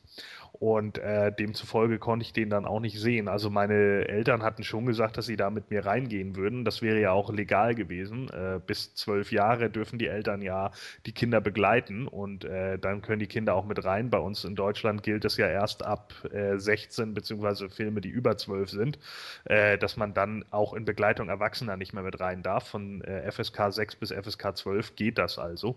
Es wäre also machbar gewesen, aber der kam hier nie und im Endeffekt glaube glaube ich, war es, ich bin mir nicht mehr hundertprozentig sicher, aber auch so, dass wir ihn, glaube ich, irgendwann später mal aus der Videothek ausgeliehen haben. Der Film selber, ähm, ich sag mal, also eins der, der, der Hauptaugenmerke äh, darauf ist natürlich, dass er vom Kennen, wie man es her kannte aus den 80er Jahren mit äh, He-Man, Battlecat, Ork und alles, was dazugehört, natürlich gänzlich unterschiedlich war. Hat euch das als Kind wirklich gestört oder hat es letztendlich gereicht, dass Masters of the Universe drauf stand? Nils, wie war das bei dir? Ähm, ja, also wie gesagt, als Kind habe ich den Film äh, nicht sehen können. Als ähm, äh, ja, ich, ich, weiß gar nicht. Also damals habe ich noch nicht wirklich ähm, wieder gesammelt, als ich den Film äh, geschaut habe und ähm, war dann auch für mich nicht so so bedeutsam. Also ähm, ich habe ihn einfach zur Kenntnis genommen und nicht weiter drüber nachgedacht. Ja, ich meine, mir sind schon einige Dinge aufgefallen. Ja, äh, dass es da andere Charaktere gab, dass äh, ähm, äh, ganz viel auf der Erde auch gespielt hat. Ähm, hat mir nicht so doll gefallen. Ähm, und ich weiß noch, ich habe ihn eigentlich dann an ACTA gelegt und ähm, nicht so in guter Erinnerung behalten. Sebastian, wir hatten es ja vorhin auch schon gehabt in den News, du bist ja sehr verpicht auf so einzelne Details. Das heißt, für dich müsste der, müsste der Film ja eigentlich der blanke Horror gewesen sein, oder? Nein, eigentlich im Gegenteil. Ich war begeistert von dem Film. Im Gegensatz zu vielen Leuten, die eben deswegen, weil der Film auf der Erde gespielt hat und kaum bekannte Charaktere vorkamen, äh, sehr enttäuscht waren, habe ich den Film einfach für mich angenommen. Äh, in unserer Podcast-Folge, die wir auf der Grayscale-Con gemacht haben, hatte ich das auch schon mal gesagt, dass ich das halt eben als einen weiteren Teil des großen Motokosmos für mich angenommen habe, wo es für mich auch nicht unbedingt darauf ankommt, dass ich alle gesehen habe, die ich schon gekannt habe. Natürlich habe ich beim Schauen dann darauf geachtet, hey, wer kommt denn jetzt? Und oh, der Beastman sieht aber irgendwie eher wie Quizler aus. Ich weiß aber sogar noch, als ich den zum ersten Mal bei den Nachbarn dann stückweise gesehen gesehen habe und Skeletor dann sich in diese goldene Gottgestalt verwandelt hat, dass ich dann im ersten Moment gedacht habe, boah, geil, Hurricane Hordak. Und hab dann zu meinen Eltern gesagt, hey, guck mal da, Hordak. Ja klar, im Film sieht der ein bisschen anders aus, ist ja klar, aber es ist ja Hurricane Hordak bis ich den dann nochmal gesehen habe und festgestellt habe, oh, es ist doch Skeletor. Aber für mich war das einfach alles faszinierend. Mal abgesehen von Kevin und Julie äh, war das für mich halt wirklich sowas, wo ich gedacht habe, ey, Blade, geil. Sword, cool. Gwildor, ja, auch lustig. Detective Lubix, so möchte ich mal sein, wenn ich erwachsen bin. So nach dem Motto halt.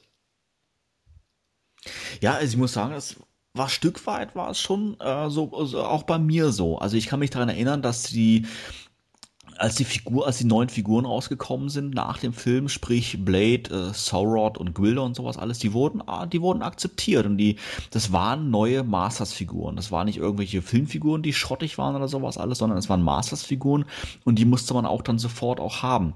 Da stimme ich dir schon, schon mit ein auch als Kind muss ich sagen, hat mich das jetzt, ich kann mich nicht erinnern, dass ich jetzt wirklich enttäuscht gewesen bin über den Film, dass halt, sag ich mal, so wenig Ähnlichkeit zu den Masters war, wie ich es ja von den Filmation Cartoon her kannte ähm, oder auch aus anderen Medien her kannte oder sowas alles. Als Erwachsener muss ich sagen, ich schaue den Film auch nach wie vor gerne. Ich muss aber es doch hin und wieder, muss sagen, ein bisschen schade, dass es halt sich so entwickelt hat, ähm, äh, zu, äh, ja, zu dem Film entwickelt hat, wie es letztendlich dann auch war. Allerdings, ähm, Gordon, vielleicht kannst du da ein, zwei Sachen zu sagen, war das ja vom Filmstudio anfangs ganz anders geplant, oder? Ähm, ja, anders geplant war das natürlich ursprünglich schon. Man äh, hatte natürlich eigentlich gar nicht so viel äh, Budget zur Verfügung. Im Endeffekt hatte man äh, 22 Millionen Dollar zur Verfügung und äh, demnach war der Film natürlich ein absoluter Flop. Ja, man hat im Endeffekt nur 17,3 Millionen eingespielt und das ist natürlich für 1987 ein absolutes Desaster. Vor allen Dingen, wenn man überlegt, dass es da andere Filme gegeben hat, die äh, keinen so einen Großkonzern wie Mattel im Hintergrund hatten. Also die nehmen wir mal als Gegenbeispiele jetzt irgendwie äh, Batman von 89, der hatte 35 Millionen Dollar, hat aber im Gegenzug 411 Millionen eingespielt, nur um mal zu sehen, wie weit dann doch Masters irgendwie unter der Beliebtheitsskala lag, als beispielsweise ein etablierter Comic-Charakter wie Batman. Aber auch Conan der Barbar von 1982 hatte sogar nur 20 Millionen zur Verfügung, spielte aber 68 Millionen ein. Und auch die Fortsetzung äh, hatte 18 Millionen äh, äh, gekostet, aber 31 Millionen immerhin eingespielt. Also da waren natürlich viele Dinge, die äh, sehr problematisch waren. Äh, man wollte ursprünglich ja auch die ganzen Snake Men mit einbinden. Ähm, da gibt es ein Interview von Goddard zu, der äh, darüber ähm, geredet hat, dass, dass man die Snake Men einbindet und dass die Storyline sehr wahrscheinlich sogar noch so weit gehen sollte, dass Evelyn hinterher äh, die Vorherrschaft unter den Snake Men hat, weshalb auch ihr Kostüm diese Schlangen an den, äh, an den Armen Schienen hat und so weiter und so fort. Und das ist im Endeffekt alles irgendwelchen Coast-Cutting-Measures dann äh, zum Opfer gefallen. Und ja, da fiel dann natürlich vieles äh, in dem Moment weg, was man sich ursprünglich vorgestellt hatte ich weiß nicht, wer von euch auch das Filmmagazin hat, ähm, zu dem äh, Realfilm. Ähm, das beschreibt ja eine ganz ähm, andere oder eine erweiterte Handlung. Ne? Gordon sagte gerade eben die Snake Man. Ähm, da werden auch die Snake Man erwähnt und zwar sehr ausgiebig. Ja, da opfert nämlich ähm, Skeletor auf, äh, nein, da opfert ähm, jetzt habe ich es gerade nicht auf dem Schirm, aber es wird auch alle Fälle Karg äh, geopfert, äh, dem unbekannten Schlangengott. Ähm, genau, Blade opfert Karg, äh, dem namenlosen Schlangengott ähm, Kargs Seele, ja, um so die Snake Men zu erwachen äh, zu erwecken, äh, um dann halt nochmal ähm, richtig äh, vorzugehen. Also das beschreibt eine sehr umfangreiche Handlung, wo ich mir denke, das ist doch eigentlich das ursprüngliche Drehbuch. Ja? Äh, warum das jetzt in dem äh, Magazin gelandet ist, ist jetzt mal eine andere Sache, aber da steckt äh, unglaublich viel drin, ähm, was für mich einfach wie ein erweitertes Drehbuch sich liest. Ja, ist auch wirklich so. Das war halt eben einer der früheren Drehbuchentwürfe, wo ja auch, auch unter anderem Shiva zumindest einen relativ kurzen Auftritt noch bekommen hatte. Und ähm, das ist halt eben auch was gewesen, wo Mattel auch gesagt hatte, die wollten am liebsten alle Charaktere, die bisher als Toys erschienen waren, im Film drin haben. Wo dann aber auch Gary Goddard mal gesagt hat, nee, also ganz so krass können wir es nicht machen, weil wir ansonsten in den 90 Minuten oder wie lang der Film war, dann eigentlich dich nur äh, Gastauftritt auf Gastauftritt folgen lassen, ohne irgendwie eine Handlung erzählen zu können. Und das hätte natürlich auch die Kosten in gigantische Höhen getrieben. Aber es ist halt schon erstaunlich, was eigentlich geplant war, was hätte vorkommen sollen und was dann am Ende gemacht werden konnte. Ja, William Stout hat sich dazu ja auch geäußert und meinte eben auch, es würde äh, gerade diese ganzen Redesigns für einen Film, anstatt jetzt irgendwie nur Muskelmänner in verschiedene farbige Lendenschürze zu stecken, musste man sich ja auch die gesamte Zeit nochmal für Konzeptarts nochmal wieder hinsetzen, man musste sich für Kostümdesigns hinsetzen und so weiter und so fort. Und das hätte natürlich einen riesen Aufwand mit sich gebracht, alleine diese ganzen Kostüme für Trapjaw zu entwickeln und hast du nicht gesehen. Das Witzige ist, dass Stout in einem Interview mal gesagt hat, dass er am liebsten Stinkor redesigned hätte. ja, das ist natürlich was, was die Leute heutzutage auch noch sagen. Bei einem Kinofilm ist es dann immer spannend, Charaktere zu sehen, wie die in der filmischen Version umgesetzt werden, weil es ja nicht nur allein an den Farben von Kostümdesigns hängt, ob etwas jetzt in real genauso gut funktioniert wie in einem Comic oder wie als Actionfigur, das wäre natürlich sehr spannend geworden. Wobei es natürlich auch von Anfang an so war, dass sie gesagt haben, Orko und Battlecat können sie nicht machen, weil damals einfach die Technik für Orko nicht weit genug gewesen wäre. Äh, auf der einen Seite Yoda äh, hätte natürlich geklappt, auf der anderen Seite hätte Orko aber nicht in dem Yoda-Stil komplett umgesetzt werden können und wäre zumindest sehr teuer geworden. Und Battlecat wäre auch extrem schwierig gewesen. Das hätte ja Kosten in die Höhe getrieben, weil man dann einen Roboter wie Fuchur bei ähm, Die unendliche Geschichte hätte entwerfen müssen. Heißt das denn, dass ähm, das Budget der Grund war, warum man im Grunde auch neue Charaktere eingeführt hat? Habe ich das so richtig verstanden? Also Beastman, der kriegt einen Teppichvorleger, Blade eine Augenklappe und Kark eine Kautschukmaske und dann habe ich drei neue Kämpfer. Ähm, weil ich mir einfach überlege, ähm, als ich den Film auch dann auch sah, dass ich mir dachte, ja, wo sind denn eigentlich die Charaktere, die wir kennen, so aus der Kindheit, ja? Wo ist denn zum Beispiel Triklops? Ja, den stelle ich mir eigentlich doch vom Budget her doch relativ äh, machbar vor. Ja, es gibt auch ganz gute ähm, Props, also ähm, Custom Props ähm, von Triklops, die unglaublich authentisch aussehen. Also ähm, die Frage im Grunde, hat man das deswegen gemacht, weil einfach kein Geld da war, um die eigentlichen Vintage-Charaktere da auch reinzubringen? Nee, eigentlich hat man das eher gemacht, um mehr Geld mit dem Film zu verdienen, denn es war natürlich schon Mattels äh, ursprüngliche Intention, sobald der Film rauskommt, bringen wir natürlich dazu auch die Movie Figures raus. Das war schon ein Grundgedanke von Mattel. Die sind ja auch nicht blöd. Ja, ich meine, ist ja ganz klar, hätte ich auch so gemacht. Wenn ich Mattel gewesen wäre, dann hätte ich auch meine bestehende Toyline, die noch einigermaßen gut läuft, auch wenn es natürlich zu einem 1987er Zeitpunkt nicht mehr so top gelaufen ist, wie es vielleicht 85 gelaufen ist. Aber trotz alledem hätte ich dann natürlich gesagt, ja klar, äh, bessere Promotion als über einen Kinofilm kannst du so gesehen äh, für eine bestehende Toyline nicht haben. Und äh, dafür sind die natürlich hauptsächlich mhm. mitentwickelt worden. Ich fand das halt, dass es ein Schuss nach hinten war. Ne? Also so habe ich es auch empfunden. Wobei allerdings ähm, ich es auch gelesen habe, dass Gwildor wohl schon ein Ersatzcharakter war für Orko, weil eben dieser nicht umgesetzt werden konnte aus Budgetgründen oder, oder aus technischen Gründen. Ja, sicher. Also ich meine, äh, da ging es wahrscheinlich auch eher darum, dass äh, Orko eben aus technischen Gründen nicht so ganz umgesetzt hätte werden können, weil die ganze Zeit irgendwie so ein äh, schwarzes Kapuzenmännchen mit äh, glühenden Augen da rumfliegen zu haben, wäre wahrscheinlich von den Special Effects einfach in enorme Höhen gestiegen. Und deswegen hat man sich halt gedacht, gut, dann äh, entwickeln wir halt einen anderen Charakter und daraufhin ist ja auch äh, Stout angesprochen worden für äh, andere Sachen. Der hat ja auch noch andere äh, Figuren entwickelt. Einer, einer sah aus wie so eine Art Tusken Raider aus Star Wars, der sollte dann äh, Warrock oder so heißen. Also da sind ja auch äh, viele Sachen dabei gewesen. Das ursprüngliche Saurod Designkonzept war eigentlich eher so eine Art äh, vierbeiniges Reitgetier ja, und ist dann später erst zu einem äh, Realcharakter umfunktioniert worden, weil natürlich auch viele Leute in erster Linie gar nicht wussten, wie viel Budget kommt jetzt eigentlich gerade auf sie zu, wie viel kann man eigentlich machen.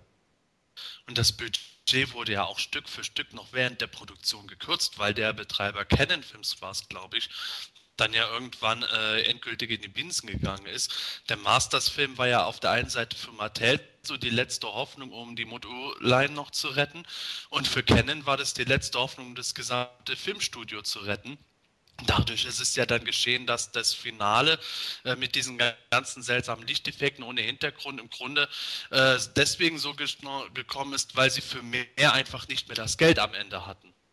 Genau so ist es. Und wenn man sich überlegt, dass dieser gesamte Eternia-Saal, äh, äh, ja, dass das eine gesamte Kulisse ist, das ist keine Lagerhalle oder so, sondern das wurde alles extra gebaut. Jeder einzelne Pfeiler da wurde neu irgendwie nachgeschliffen und so, dann weiß man schon, wie viel Kohle da eigentlich reingeflossen ist ursprünglich. Das ist schon wirklich was. Und ich meine, es gibt, gibt äh, gab nicht umsonst äh, damals, ich weiß jetzt gar nicht, wo das Ding gestanden hat, in, in äh, Los Angeles oder so. Ich bin jetzt nicht hundertprozentig sicher. Also äh, jetzt nicht darauf festnageln, aber auf jeden Fall, da gab es dann auch damals noch äh, Touren von, von einigen Filmcompanies. Und gerade dieses Eternia äh, Playset, äh, Playset, Blödsinn, dieses Eternia-Set, ja, das, das war halt eins, äh, was, was, oder beziehungsweise Castle Grayskull Set war eins, äh, was, was sehr oft immer noch so als Attraktion genommen wurde, weil es halt einfach so unglaublich pompös war, dass auch mehrere Besucher da zeitgleich durchlaufen konnten. Da könnte man vielleicht noch was geschwind einwerfen, dass es ja ähm, ich weiß es auch nicht mal ganz genau, Anfang der 90er, Mitte der 90er einen großen Brand in Los Angeles gab, in den Filmstudios, wo ja eine Vielzahl von Kulissen, ja, sich aufgelöst haben. Ja, genau. Ja, ihr hattet es äh, bereits angesprochen gehabt, neue Charaktere, wie jetzt beispielsweise Sorod, Gwildor, Karg und Co. Wie habt ihr generell diese neuen Charaktere aufgenommen? Ähm, war das für euch letztendlich okay? Ähm, man kann ja fast vielleicht schon so einen kleinen Vergleich ziehen äh, zu, diesen, zu den heutigen 30th Anniversary äh, Figuren. Sprich, damals war es auch was ganz Neues. Äh, selbst die, die Figuren wurden komplett neu modelliert. Sie entsprachen nicht mehr ja genau der Masters-Form, äh, wie man so aus den 80er Jahren kann. Ihr sie dann ja, kritisch aufgefasst oder war es letztendlich cool, eine Figur zu haben, die Funken sprühen konnte? Sebastian. Ja, wie ich schon mal bei anderen Gelegenheiten gesagt hatte, ich war als Kind äußerst kritisch dahingehend, dass Mattel mir nahezu alles vorsetzen konnte und ich es toll gefunden. Und so war es auch bei den Filmcharakteren, wobei das jetzt nicht sagt, dass die äh, aus meiner heutigen Sicht aus schlecht waren, aber ich habe sie einfach sehr spannend gefunden. Sword war für mich unbeschreiblich toll. Bei Blade muss ich sagen, der ist in, ganz am Anfang für mich nicht so spannend gewesen, weil ich da irgendwo gedacht habe, ja, ein Typ mit einer Augenklappe und Schwert erinnert mich stark an Triclops, der ähm, Visor und äh, ein Schwert hat. Aber ähm, trotzdem fand ich den immer noch recht gut. Und ähm, mittlerweile finde ich Blade sowieso endgeil. Äh, Gwildor war für mich auch eigentlich äh, eine sehr nette, nette Figur, mit der habe ich zwar nie besonders viel gespielt, aber so Hassgefühle wie andere Leute hatte ich auch nicht. Und Kark fand ich spannend. Also es war für mich eigentlich alles, abgesehen von Kevin und Julie, eben doch was, wo ich gesagt habe, ja, hey, nehme ich gerne an, toll, nur her damit.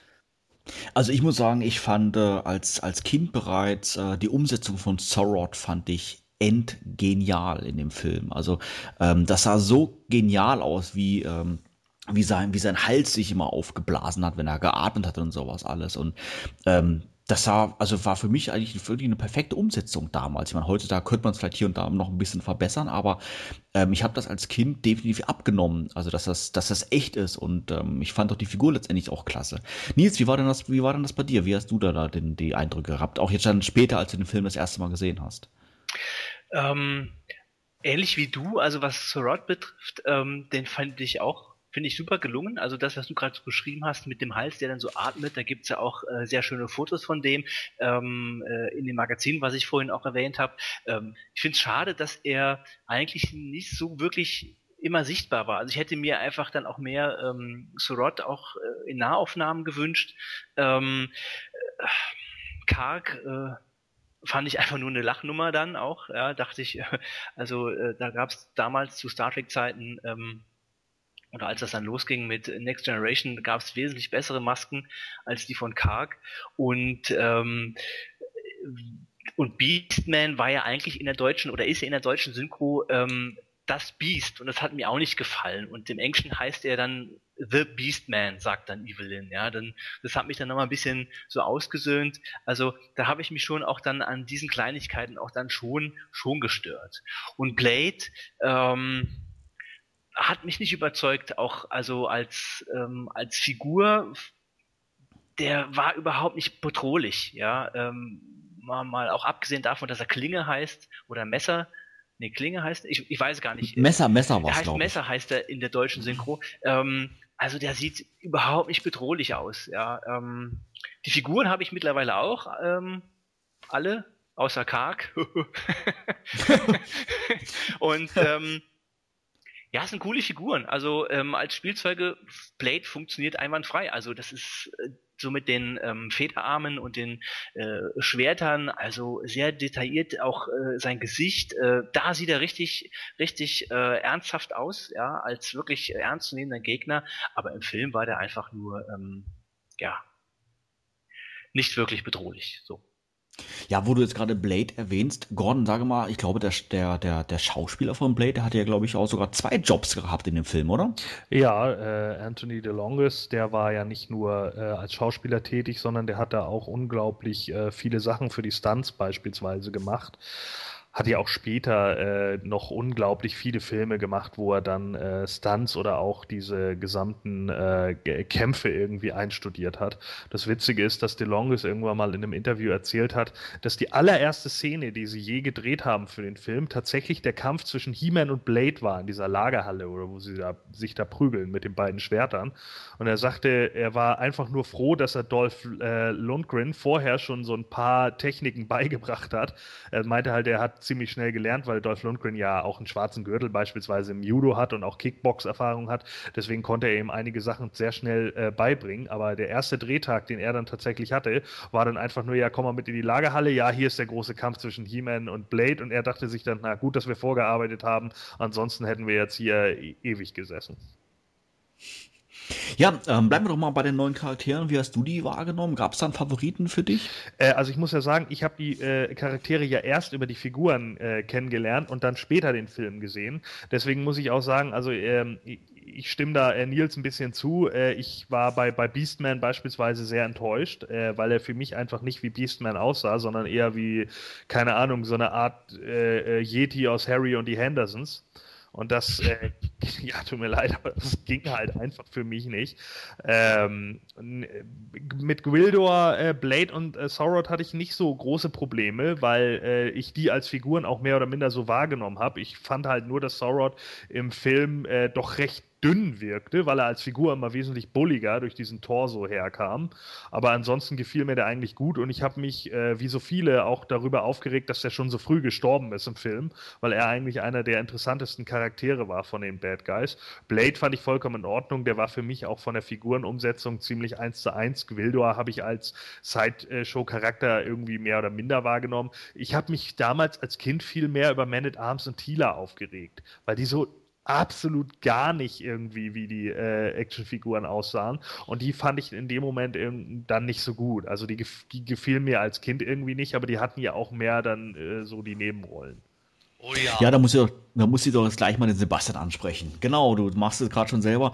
Du hattest jahrelang auf Planet Eternia diesen Man at Arms als Avatar. Ja, richtig. Ich muss auch sagen, mir gefällt der Film Man at Arms eigentlich von der Charakterisierung her recht gut. Der ist ja eigentlich äh, jetzt nicht unbedingt irgendwo der tiefe, brütende, super ernste Waffenschmied, sondern äh, sorgt auch für eine gewisse Auflockerung, weil er irgendwie so der altgediente Veteran ist, den so schnell nichts irgendwo umhaut und wenn Not am Mann ist, dann kann er auch immer noch zuhauen, auch wenn er mit Trippchen vollgestopft ist. Aber ähm, die Designs waren eigentlich äh, furchtbar. Man sieht beim Arms und Thieler zwar Versatzstücke der Kleidung, es ist erstaunlich, wie viel eigentlich von den ursprünglichen Designs in die Filmdesigns eingearbeitet wurde. Aber allein durch die Farbgebung und sowas äh, geht extrem viel verloren. Und Thieler, äh, die von Chelsea Fields gespielt wurde, fand ich äh, überhaupt nicht äh, äh, vorhanden in puncto Wiedererkennungswert. Also Chelsea Fields war meiner Meinung nach zwar eine gute Schauspielerin und hat auch versucht, die Rolle irgendwie so darzulegen, wie man Thieler vom Charakter auch einschätzen würde, aber trotzdem, das war einfach keine Thieler für mich. Da haben für mich aber irgendwo Evelyn, Skeleton Heman wiederum weitaus besser gepasst. Und die Zauberin war dann wieder das absolute Negativbeispiel für mich, wo ich gedacht habe, super, die Zauberin ist jetzt eine alte Hippe, die nicht da mal irgendwie äh, irgendwas reißen kann, während sie da im Käfig sitzt, außer irgendwelche klugen Sprüche reißen. Ja, aber es war doch die Temple of Darkness Sorceress, oder? Nein. das war die alte Obelisk Sorceress. Ja, ja aber das war, und das war, das war die äh, Sorceress, die morgens um 8 bei Lidl steht, weil es da gerade ein Angebot gibt. Ja, aber ich finde das interessant, dass du da die, äh, die Designs von, von He-Man und Koda nochmal ansprichst. Ähm, ja, wir werden auf alle Fälle da gleich nochmal äh, detailliert drüber weitersprechen. Vorher allerdings eine kurze Pause. Bis gleich.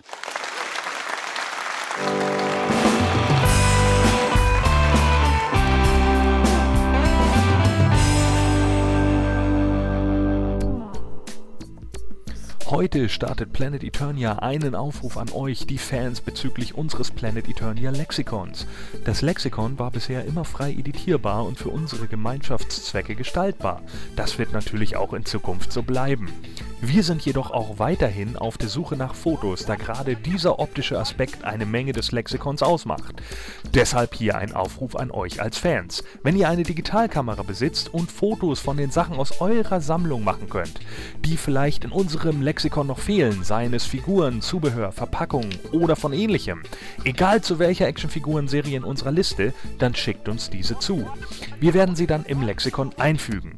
Dank einer neuen Funktion im Lexikon ist es jetzt auch möglich, den Spender des Bildes direkt anzugeben und per Link auf sein Profil und seine Sammlung zu verweisen. Ihr werdet also als Spender vermerkt. Solltet ihr lieber anonym spenden wollen, ist das natürlich auch möglich. Wir hoffen auf viele Zusendungen, damit wir ein noch besseres, umfangreicheres Lexikon gestalten können. Schickt also eure Bilder an die E-Mail-Adresse lexikon at planeteternia.de. Wir werden sie dann umgehend einfügen. Solltet ihr Fragen oder Anregungen haben, könnt ihr diese an dieselbe E-Mail-Adresse senden oder aber an mich als Ansprechpartner unter meinem Profil The Formless One per Private Message oder E-Mail. Wir kümmern uns dann schnellstmöglich um eure Fragen. Vielen Dank schon mal im Voraus an euch für ein noch besseres Lexikon.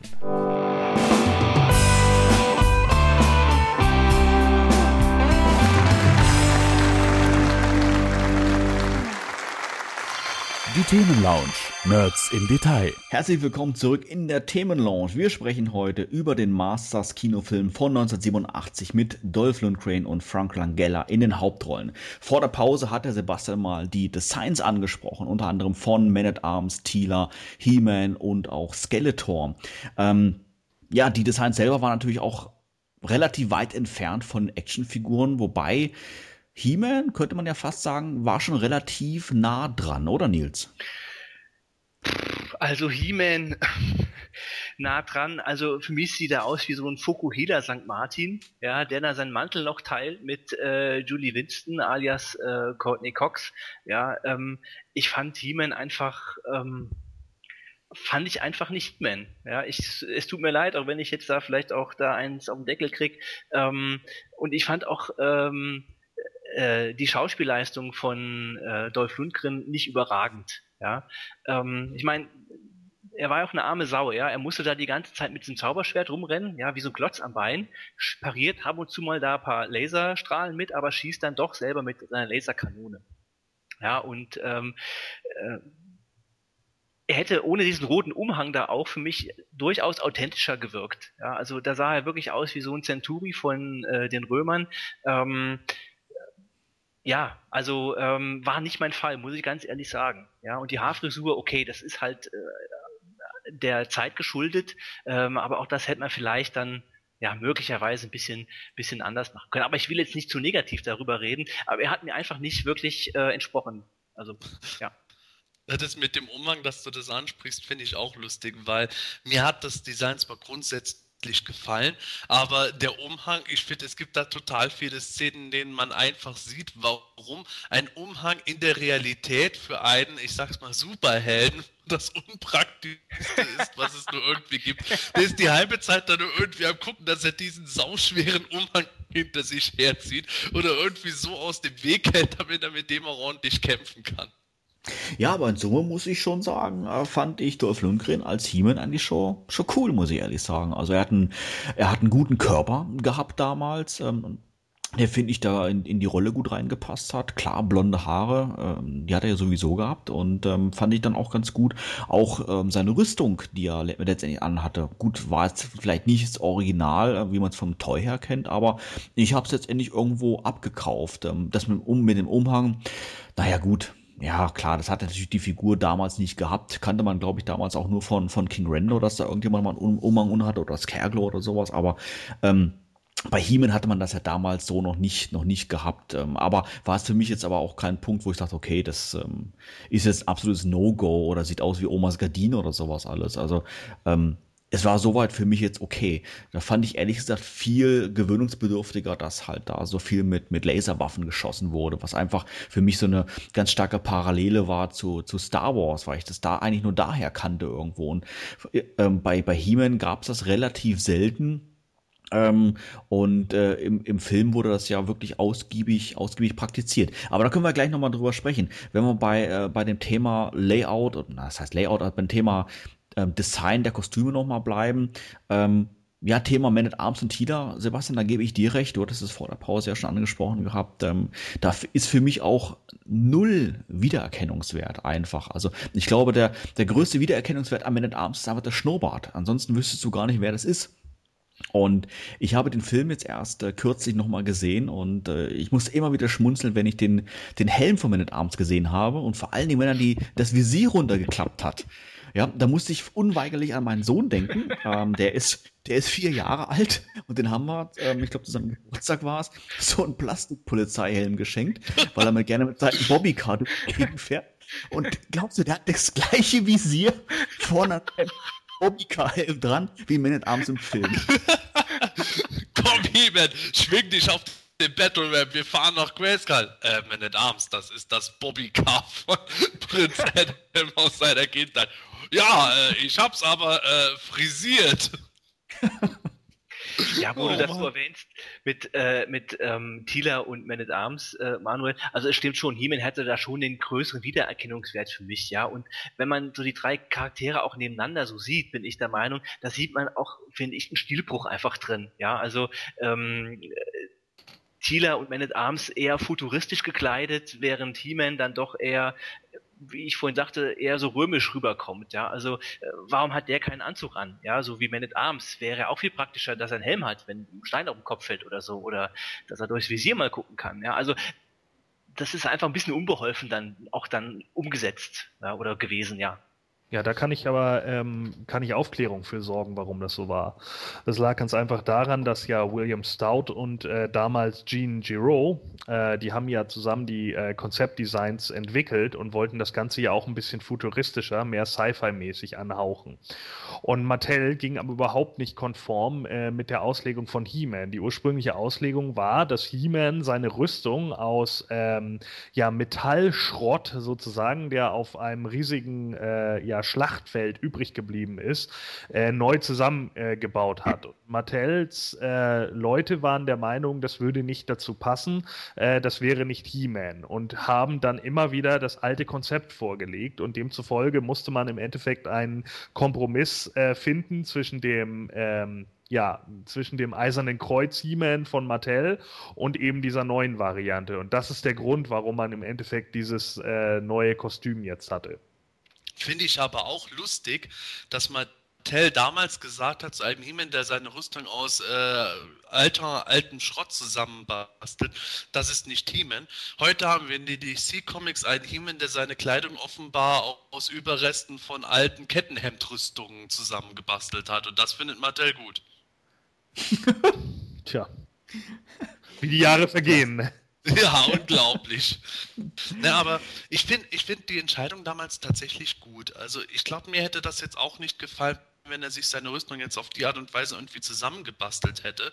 Mir gefiel eigentlich der Kontrast da gerade gut, dass Hemen dieser eher barbarisch halbnackte Typ ist, eher martialisch gegen die anderen Soldatenhelden, äh, weil das für mich umso deutlicher gemacht hat, dass Hemen eben nicht äh, einer von äh, den üblichen Soldaten da ist und halt zufällig die anderen anführt und blond und größer ist, sondern dass der halt eben wirklich der Superkämpfer ist, der die anderen in die Schlacht führt gegen den Superschurken Skeletor. Ja, das war aber eigentlich auch äh, mit der ursprünglichen Zeichnung, ich weiß nicht, ob du die gesehen hast, die ist ja von 1986, äh, wo, wo es halt um diesen äh, Metallschrott geht, war das trotz alledem so. Also He-Man hätte sich laut dieser Zeichnung doch sehr von den anderen abgesetzt. Äh, grundlegend war das Design schon ein ähnliches wie das, was rauskam, aber es sah eben doch ein bisschen anders aus. Es war halt wirklich so eine Art Mixtur aus Barbar und eben diesen, diesen futuristischen, technologischen Kram. Äh, ich weiß nicht, ob das unbedingt so viel schlechter gekommen wäre. Es kann sein, dass ich das äh, kenne, dass du meinst, ist das vielleicht zufällig das, was äh, unter anderem auch auf so Sammelkarten zu sehen war, wo er dann, glaube ich, auch noch irgendwie so äh, ein paar Haare zusammengeflechtet hat? Ähm, ja, ist gut möglich. Ja, ich glaube, dann okay, also das wäre dann noch gut gewesen. So wie es sich gerade angehört hat, dachte ich, das wäre ein Design, das ich nicht kenne, wo es wirklich ist, dass er sehr viel mehr in einer Art Soldatenrüstung gekleidet gewesen wäre. Nee, nee, also Mattel hat wohl aber besonders darauf äh, bestanden, dass er halt diese besondere äh, Fellhose eher hat und er hatte ja auf dieser Zeichnung da auch noch irgendwelche elektronische Handschuhe, das wollte Mattel dann auch nicht. Ah ja, genau. Na, und genau um solche Dinge ging es dann halt. Da ging es dann um so Kleinigkeiten. Das Witzige ist auch, dass Dolph Lundgren immer äh, bei den Sets, das erzählte Goddard irgendwann mal, und äh, äh, dass er immer so halb äh, lange äh, Stiefel anhatte. Und äh, die Designer wollten aber, dass er die längeren Stiefel anzieht, die irgendwie fast hoch bis zu den Knien gehen. Und er hat sich aber mal geweigert, weil er die wohl aus dem Kickboxen kannte, diese Halbstiefel, und deswegen wollte er die die ganze Zeit anhaben und hatte sich dann mit irgendeiner äh, Designerin am Set die ganze Zeit in den Haaren, bis dann Stout zum Set gefahren ist und dann gesagt hat, ja Mensch, du hast vollkommen recht, deine Stiefel sehen total äh, super aus, wenn sie dich nur nicht so weiblich machen würden. Und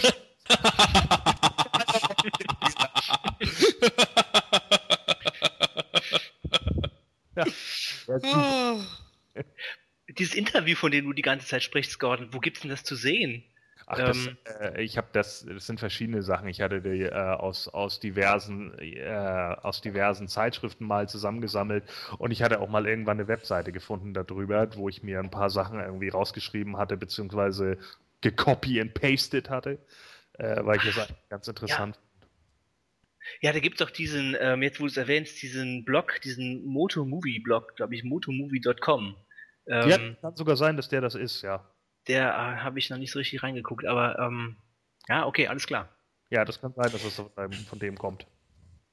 Ja, ich hatte es ja ähm, vorhin schon mal oder gerade eben schon mal geschwind angesprochen gehabt, dass ähm, es für mich sehr ungewöhnlich war, dass in dem Film sehr viele, ja, sehr viel mit Laserwaffen geschossen wurde und ähm, ja, so viel, äh, Skeletor so über so viele Trooper verfügt, über so viele Soldaten verfügt oder sowas und sowas alles. Ist das vielleicht eine Gelegenheit mal ja, mal auf, den, auf, die, auf die Story vom Film vielleicht ein bisschen selber einzugehen. Ähm, wie habt ihr das Ganze wahrgenommen? Ich meine, der Film fängt ja eigentlich mittendrin an. Ähm, Skeletor ist eigentlich schon, schon, schon Herrscher von Eternia. Ähm, He-Man und die Masters sind die Outlaws, quasi so wie es bei She-Ra ein Dauerzustand ist. Ist es für He-Man jetzt mal eine gänzlich neue Erfahrung. Ähm, ist das für euch auch was, wie bei den, vielleicht auch bei den Kostümen und sowas, wo ihr sagt, Mensch, das ist okay, das ist mal ganz was Neues? Oder war euch dann die Ähnlichkeit mit Laser und äh, Soldaten dann doch irgendwie zu, zu viel Star Wars? Nils, was meinst du? Also ich finde ähm, erstaunlicherweise das gar nicht mal so schlecht mit den ähm, Laserstrahlen, insofern, weil es ja auch ähm, eine äh, Cartoon-Parallele ist. Also im ähm, Cartoon pariert ja äh, He-Man ganz oft ähm, Angriffe mit äh, Laserstrahlen mit seinem Zauberschwert. Ja, und ähm, das fand ich so auch in Ordnung und auch, dass Skeletor so viele Gefolgsleute äh, hat, fand ich auch in Ordnung. Ich habe mich, wenn du die Story ansprichst, mich viel mehr an was ganz anderem gestört, nämlich an der Rolle des Zauberschwertes. Ähm, ich bin nämlich der Meinung, das hat gar keine Rolle. Ja, ich habe vorhin gesagt, aus meiner Sicht, He-Man rennt die ganze Zeit mit dem Ding rum, äh, wie ein Klotz am Bein, ähm, aber es dreht sich alles um diesen kosmischen Schlüssel. Ja, äh, Quildo hat nämlich noch einen zweiten Schlüssel und das ist ein Teleportationsgerät und äh, das kann Skeletors Macht gefährden, weil man sich nämlich mit dem Ding von A nach B nach C und auch noch durch die Zeit äh, ähm, ja, ich sag mal, beamen kann. Ja? Und machtvoll wird Skeletor eben nicht durch das Zauberschwert, sondern durch den Entzug der magischen Kräfte der Zauberin, beziehungsweise durch die Vereinigung seiner Kräfte mit äh, der Zauberin. Äh, erwähnt es dann auch, glaube ich, in der Minute 5, so ganz am Anfang, in der Hologrammszene, ja. Ähm, und wenn der Mond im Zenit steht dann, und das große Auge sich öffnet, dann wird die Macht auf mich übergehen, ja. Und He-Man spielt nur deswegen dann eine Rolle, weil er eben Skeletors Pläne als He-Man durchkreuzen kann. Aber nicht, weil er irgendwie das, äh, weil er das Zauberschwert hat. Und dann aber, ähm, ich glaube, es ist so Timecode eine Stunde 20 Minuten, dann spielt das Schwert doch eine Rolle. Ja, ähm, als dann ähm, He-Man gefangen genommen wird, in Ketten gelegt wird oder äh, ja doch gefangen genommen wird und dann sagt Skeletor, das Schwert von Grayskull, endlich ist es mein. Wo ich so dachte, hä? Das Schwert von Grayskull hatte ich die ganze Zeit immer gerade die, also null die Bohne interessiert. Immer ging es nur um den Schlüssel, um den kosmischen Schlüssel. Dann steckt er das Schwert in äh, so eine Art Halterung also neben seinem Thron, wie so ein letztes Puzzleteil. Und genau just in dem Moment geht das äh, große Auge auf und äh, Skeletor verwandelt sich in diesen Super Skeletor. Also Zauberschwert, also was hat denn das für eine Rolle, ja, dann gespielt? Äh, wir alle wissen, He-Man ist äh, als He-Man in der Figurenserie und im Cartoon durch sein Zauberschwert mächtig. Ja? Äh, und mal abgesehen davon, dass Prinz Adam gar nicht vorkommt, ja, ähm, das Zauberschwert ist äh, Schmuck am Nachthemd. Und das ist das, was mich allerdings wirklich am meisten dann an der Geschichte auch dann gestört hat. Ja, ich muss dem eigentlich zustimmen.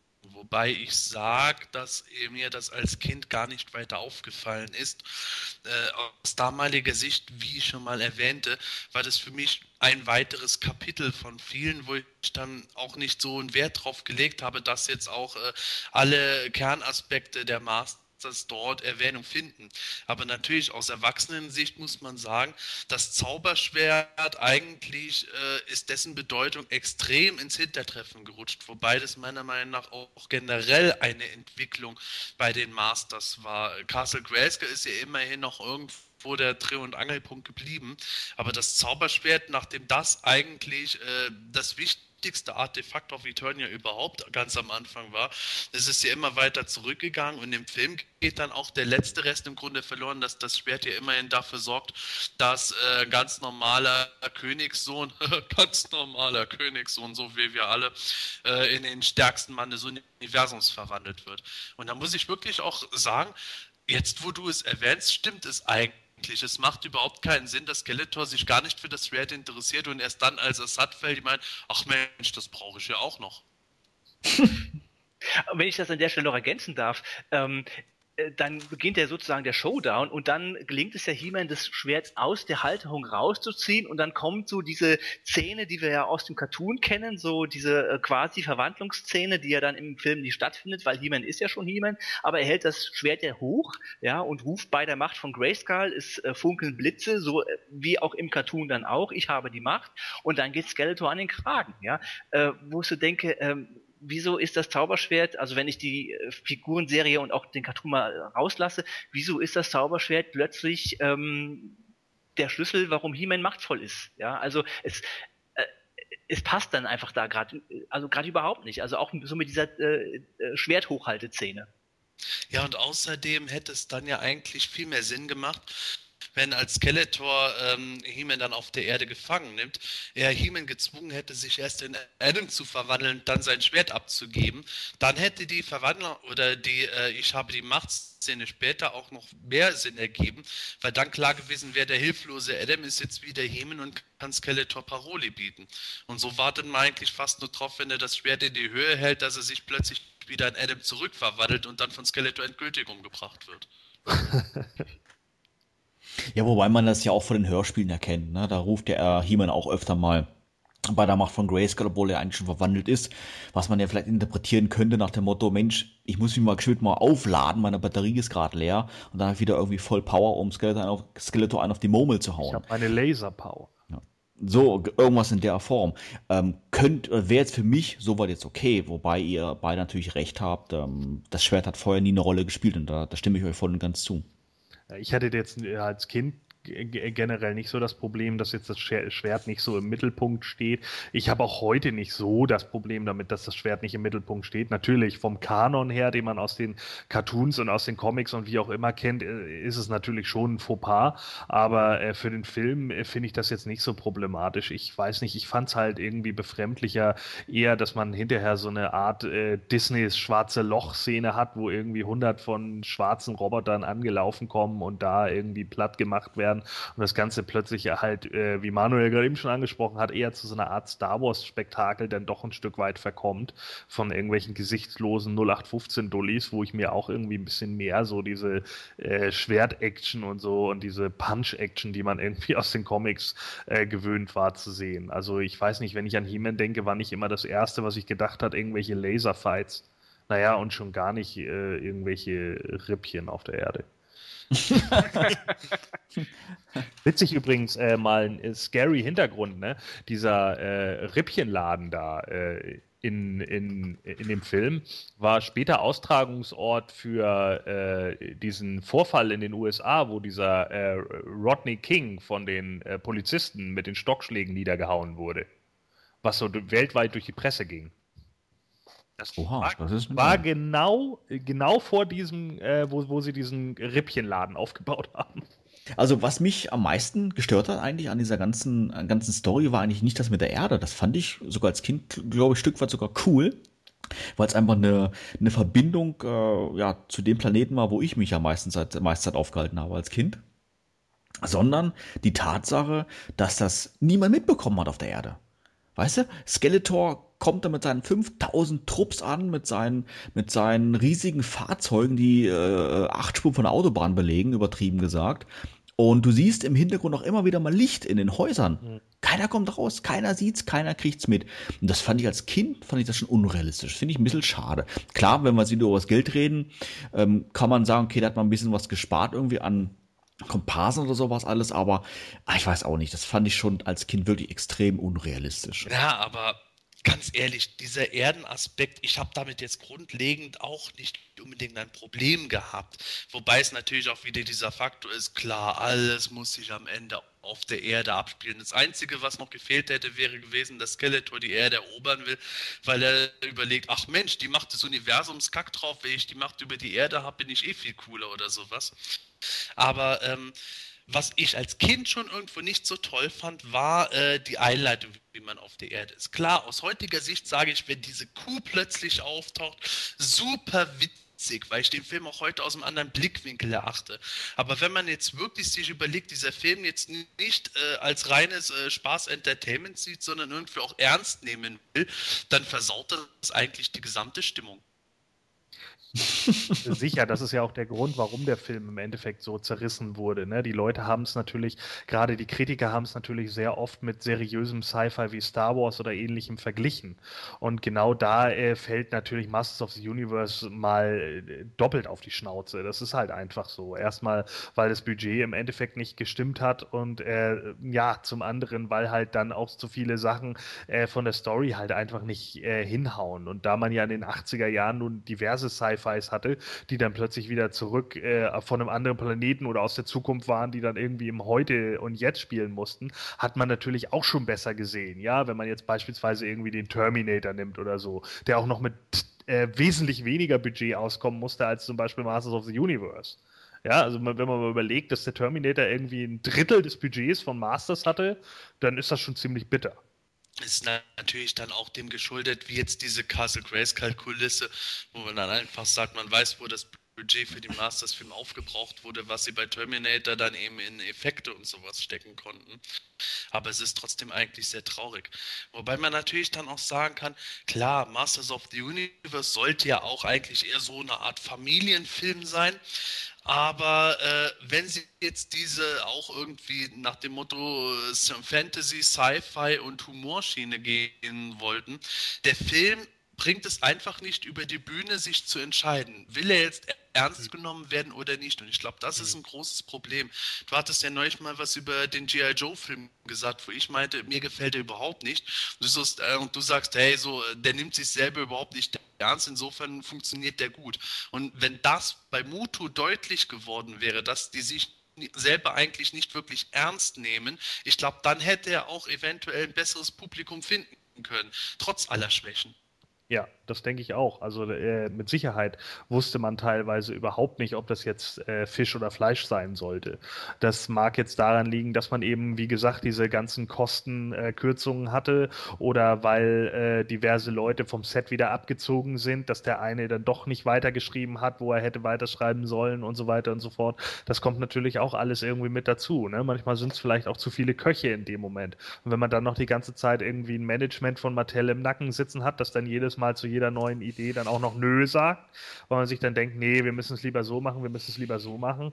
Und als Kind war man auch 87 schon sehr durch Star Wars verwöhnt. Das ist halt leider einfach so. Und da war man einfach andere Sachen auch äh, gewohnt, ja. Und selbst so ein, so ein Wüstenplanet wie Alderan war, äh, äh, Entschuldigung, wie, wie, äh, Tatooine. Tatooine, ja, genau. War, war äh, natürlich in dem Moment äh, viel attraktiver. Äh, das wäre ja für Masters auch mit Sicherheit gar nicht so dumm gewesen, mal irgendwie sowas zu machen. Dann hätte man sich halt erstmal ein bisschen in die Wüste gestellt und da ein bisschen was gedreht. So, das wäre vollkommen in Ordnung gewesen. Und da das fehlte halt einfach mal. Es fehlte einem irgendwie dieser Flair und dann kam man halt so in dieses äh, Los Angeles-Feeling.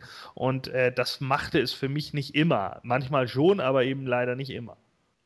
Ja, äh, ich glaube, wenn wir über den, den Masters-Film sprechen, sollten wir auch mindestens einmal Inspektor Lubig in den Raum werfen. Sebastian, erzähl doch mal was. Ja, eigentlich der heimliche Star des Films für mich. Man muss da wirklich sagen, James Tolkien spielte im Grunde den Korb genauso, wie er in Zurück in die Zukunft den Schulrektor spielt. Und das finde ich einfach genial, wo man irgendwo sagt, James Tolkien at his best, der rennt einfach durch den Film in jeder Szene, wo er ist. Der ist wirklich als Nebencharakter eigentlich dargestellt, aber der stiehlt den Leuten mitunter die Show. Was vielleicht auch mit einen großen Anteil daran hat, ist dabei natürlich die deutsche Synchro, die nach dem alten Bud Spencer Muster äh, irgendwo, wenn uns der Originaltext irgendwo nicht cool genug ist, dann machen wir ihn cool, äh, halt eben entsprechend äh, eingeschärft wurde. Und da haben wir eben Sachen wie die böse Stiftung gekriegt und das kommt einfach super super genial rüber und macht den Charakter eigentlich meiner Meinung nach absolut kultverdächtig. Ist denn Lubik aber auch nicht genau auch ein Grund, ja, warum der Film ähm, sich entscheiden konnte. Also das, was du gerade so erwähnt hast. Also so die Frage, naja, äh, ist er seriöses Sci-Fi-Programm oder will er als Familienfilm durchgehen? Und wenn ich mir dann Terminator angucke, ja, ähm, Gordon hat es erwähnt, äh, ein bedeutsamen, also ein wirklich äh, geringeres Budget äh, als äh, Motu äh, und mir da die Polizisten anschaue, ja, ich habe die Namen von den Terminator-Polizisten-Cops da jetzt nicht im, äh, nicht im Kopf, aber das kommt wesentlich seriöser rüber und ähm, ernst zu nehmen darüber als Lubik, der eine grandiose Rolle spielt. Also ich mag den Charakter auch, ja, aber er ist ein Komödiant und in der deutschen Synchro kommt er wirklich auch wirklich grandios rüber und ist, ich denke, er ist auch ein Beitrag genau deswegen, dass er vielleicht genau da stecken geblieben ist, ja, äh, in dem Dilemma zwischen äh, seriöses Sci-Fi und äh, Familienprogramm. Das kann natürlich durchaus sein, weil ich da jetzt nur von meiner eigenen Warte ausgehe. Als Erwachsener super genial, riesen Fan davon. Ich finde, der tut dem Film ungeheuer gut. Und als Kind war es für mich auch so, dass ich jetzt nicht irgendwie das Gefühl hatte, dass äh, der jetzt störend war, sondern irgendwo, ja, hey, das ist doch mal ein guter Erdling. Während ich eigentlich nur bei Kevin und Julie immer gedacht habe, boah, wieso werden die nicht wirklich mal umgebracht? Wieso kann Blade nicht etwas schneller sein, so nach dem Motto. Ja, aber das ist genau, das, das, ist ja genau auch eins der Probleme des Films. Ne? Man, man äh, äh, baut wieder zwei äh, äh, Charaktere ein, mit denen sich eigentlich die Jugendlichen identifizieren sollen. Und die Jugendlichen wollen sich gar nicht mit solchen Figuren identifizieren, weil sie halt jahrelang mit einfach mit He-Man groß geworden sind. Und das ist halt auch so ein großes Problem. Ich meine, bei einer Serie wie Transformers kann ich das nachvollziehen, weil man sich nicht zwangsläufig mit einer nichtmenschlichen Figur wie einem Roboter gleichsetzen kann. Aber gerade bei He-Man, da hat man nun mal einfach ein humanoides Wesen und da setzt man sich eben automatisch mit denen klar äh, und, und, und, auch gleich. Man hat auch damals auf dem Schulhof nicht gespielt, ja, äh, wir spielen jetzt mal äh, die fünf Freunde, die He-Man bei seinem Quest helfen, sondern nee, der eine hat gesagt, du bist He-Man, du bist Man at Arms und so weiter und so fort. Hey, darf ich Julie sein? Ja. Oh, Stefan, halt die Klappe. ja, aber es ist doch auch ein Gesetz im Grunde, ja, in Hollywood, dass doch bei solchen Filmen äh, ganz oft einfach auch irgendwie äh, Romantik und äh, Liebesdrama, was auch immer, noch dabei sein muss, ja. Und ähm, äh, ich denke da ganz spontan an den Film, ähm, der so auf Harry Potter gemacht ist, mit äh, aber griechischen Göttern, mit diesem Olymp-Drama. Ich habe den Namen gerade nicht auf der Pfanne. Ähm, äh, wo dann auch wieder äh, eine Liebesgeschichte dabei ist, ja, du erwartest äh, tolle äh, CGI-Effekte ähm, und ähm, und bekommst im Grunde äh, dann auch eine Liebesstory noch mit dazu. Ja, also eine Frau spielt immer eine Rolle. So und das ist irgendwie ein Gesetz in Hollywood und so sehe ich das auch bei Mutu. Das musste irgendwie rein. Klar, es ist auch eine äh, Möglichkeit, dass das Publikum sich identifiziert und ich sehe es auch, wie äh, ihr das beschrieben habt, dass wir uns damit eigentlich als Kinder nicht identifizieren wollen. Aber irgendwie, es musste einfach rein. Ja, so so sehe ich das. Aber wir hatten ja im Film eigentlich schon eine Liebesbeziehung zwischen Skeleton Skeletor und Evelyn. Eindeutig. Das hat mir vollkommen gereicht. Naja, und es ist natürlich auch genau der Punkt, wenn man jetzt natürlich wieder irgendwie nach äh, Christoph Voglers A bis Z des, des Hollywood-Mainstreams äh, geht, dann hast du natürlich schon recht. Da muss es dann den Charakter geben und den alten Lehrmeister und dann gibt es den Swashbuckler und dann gibt es den Comedy-Charakter. Äh, aber eben, man hätte die Liebesgeschichte ja auch anders aufziehen können. Diese Geschichte hätte man auch zwischen He-Man und Tila stattfinden lassen können. Dafür bräuchte man nicht die anderen beiden Charaktere. Eine Frau wäre ja so oder so da gewesen. Also aufgrund der Cartoon- und der Comic- Grundlagen, hätte es da ja viel mehr Potenzial gegeben. Und das hatten die Leute ja eigentlich auch wissen müssen.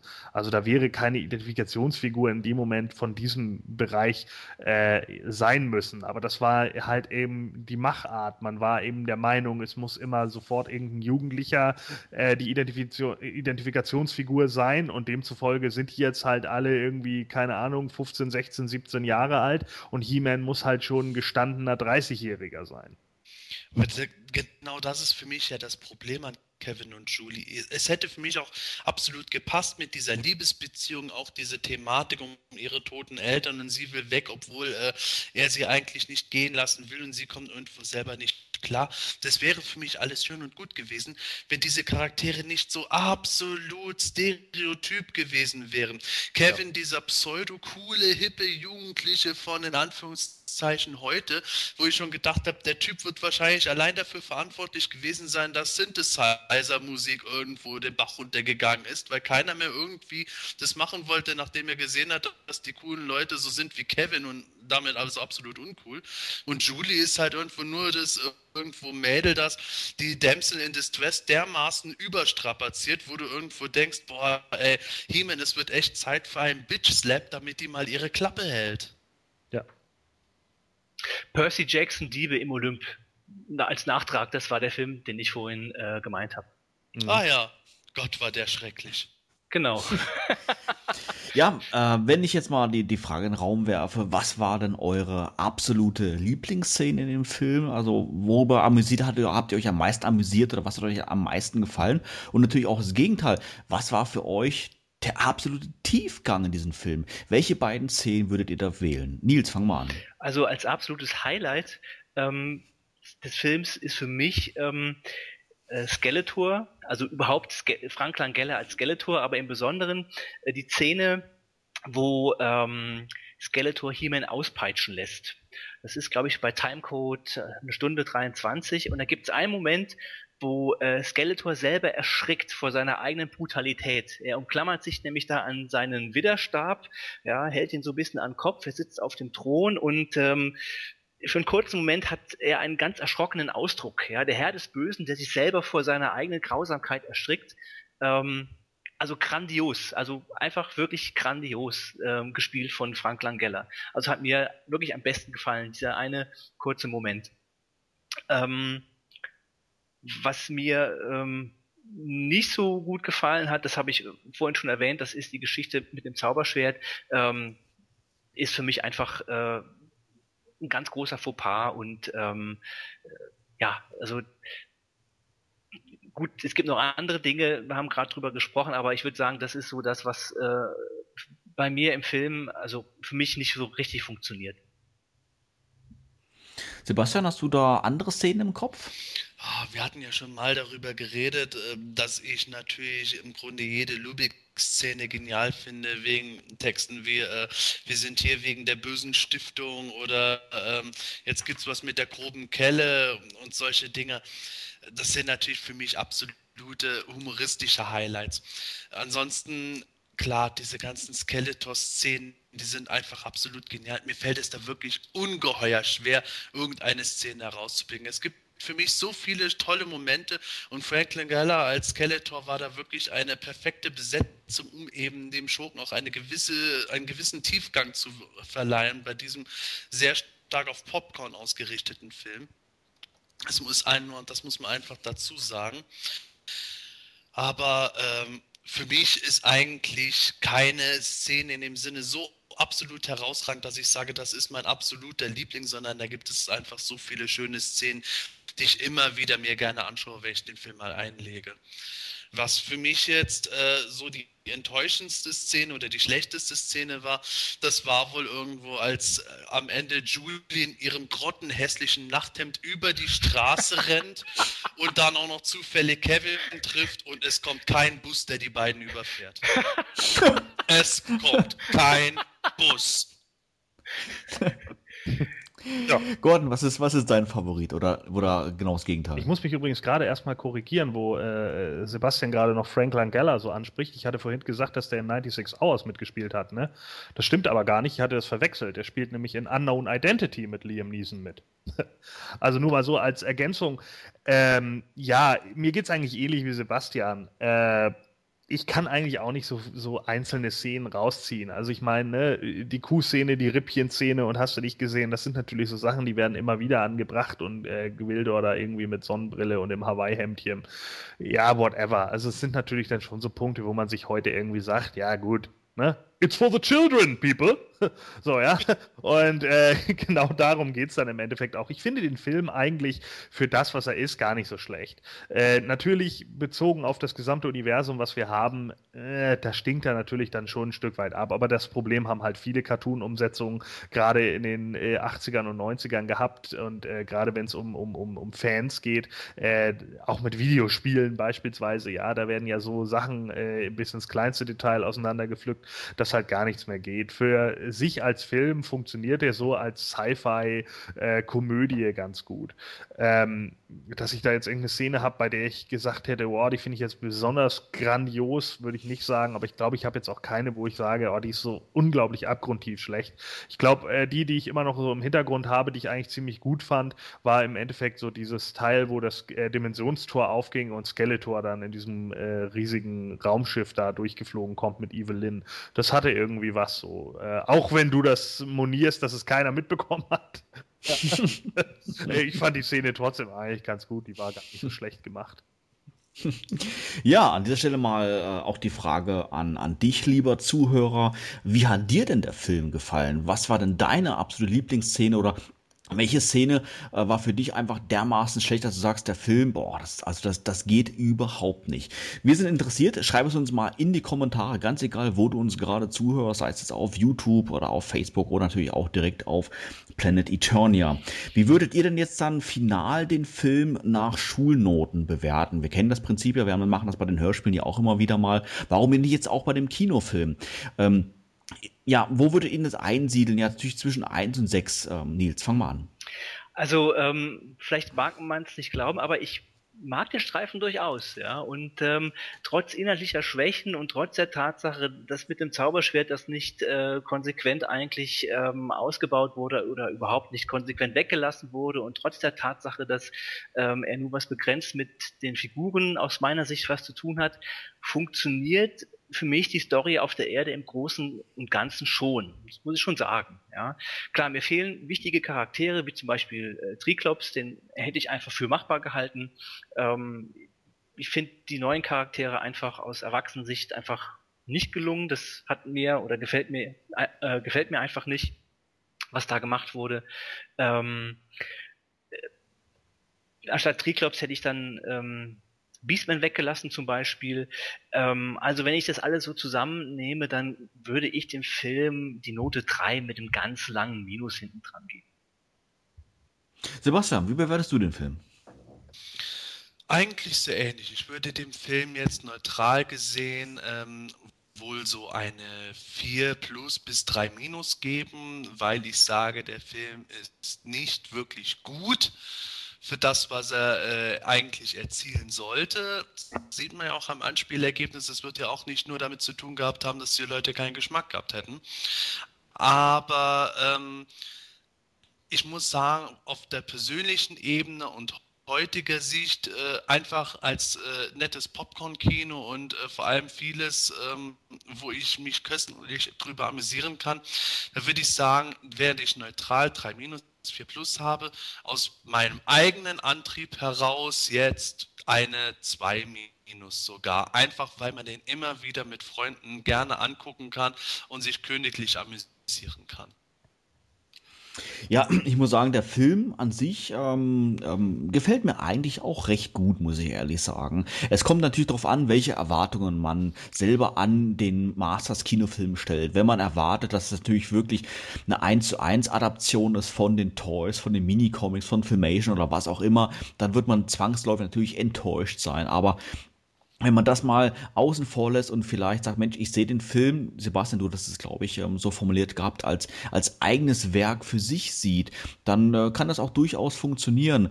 Und ähm, ja, natürlich, er hat dann hier und da seine, seine Schwächen mit dem, mit dem Design, also mit dem Wiedererkennungswert, dass der einfach fehlt. Aber das würde ich einfach mal in, in die gleiche Schiene mitpacken ähm, und als eigenes Kunstwerk, äh, wenn wir es mal so nennen wollen, ähm, sehen.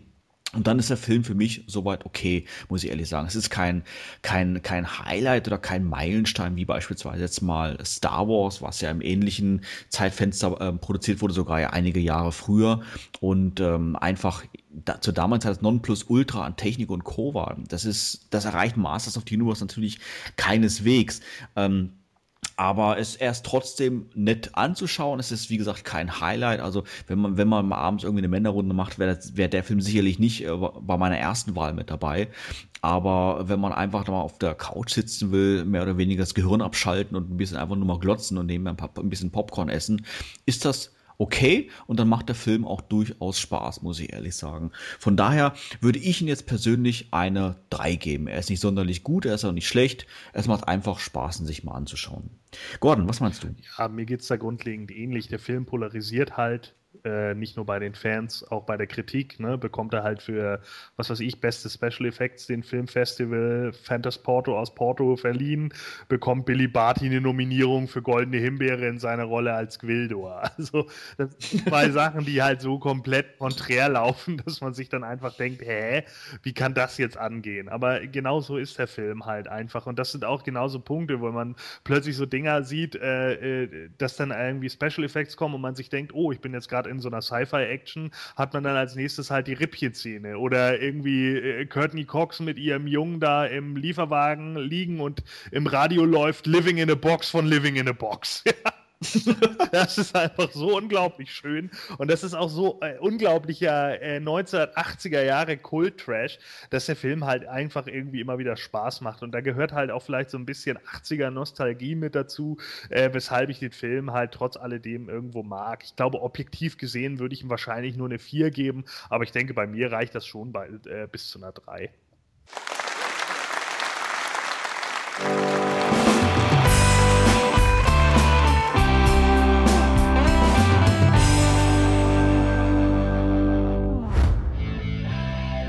dir diese Ausgabe vom Himalischen Quartett gefallen? Dann unterstütze jetzt unseren Podcast mit deiner Bewertung und deinem Kommentar. Nachdem du in iTunes das Himanische Quartett aufgerufen hast, kannst du uns über die angedruckte Sternchenleiste deine Bewertung zukommen lassen und den Podcast direkt im Anschluss auch kommentieren. Jedes positive Feedback hilft dem Quartett, seine Position in iTunes zu verbessern, um noch mehr Fans und interessierte Zuhörer zu erreichen. Vielen Dank für deine Unterstützung.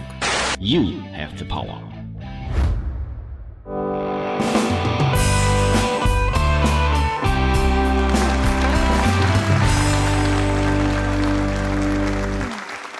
Ja, wir wären damit leider schon wieder am Ende der heutigen Folge angelangt, aber ganz klar, wir melden uns in rund zwei Wochen mit der Ausgabe 43 wieder zurück. Wenn du bis dahin sicher gehen möchtest, keine Ausgabe zu verpassen, dann filmen wir dir natürlich das Himanische Quartett in iTunes als auch in YouTube zu abonnieren. Bei uns heute zu Gast war Nils Hoffmann aka Axalius. Vielen herzlichen Dank für deinen Besuch. Ja, vielen Dank für die Einladung, hat mir großen Spaß gemacht. Hoffe, ich habe mich nicht ähm, allzu dämlich angestellt und konnte ein bisschen was zu eurer Runde beitragen. Und ähm, ja, ich gehe jetzt in den Tum mir ein Rabattschild kaufen. Macht's gut und bis dann. Ja, ich äh, sage heute auch mal was ganz anderes und zwar gute Reise. Ja, ich sage einfach nur Tschüss, bis dann und denkt immer daran, das Schlimmste ist, am Ende kommt kein Bus. Tschüss, bis dann und denkt immer daran, wenn Jitsu mit seiner Hand durch die Weiden fährt, ist er ein Graschopper. oh nein! Was? ich fand, da, fand ja schon Antikörper unschlagbar, ja, vom letzten Podcast. Unglaublich. Wahnsinn. Ah, ich, ja, jeden Tag wieder was Neues. Ja, am besten lesen wir da die Biografie mal kurz vor. Und zwar äh, ist Jitsu ähm, im, als. Ist ja jetzt gerade aus die Aufnahme, oder? nee, die läuft noch. Ich brauche ja was für Outtakes. Scheiße. was hast du denn gedacht, wie es dir zugeht? Zum Dank stimmte er zu, dem bösen Herrn der Zerstörung zu dienen und blieb selbst nach Skelle. Ah, scheiße. Wisst ihr was? Lass es lieber Gordon. Ich wollte es gerade sagen, Gott, mach du mal lieber, das, sonst klappt das. Das haut nicht hin. Ich, ich komme die ganze Zeit in der Zeile durcheinander. Geldor. Dragstore. Geldor. Dragstore. Geldor. Geldor ist doch tot.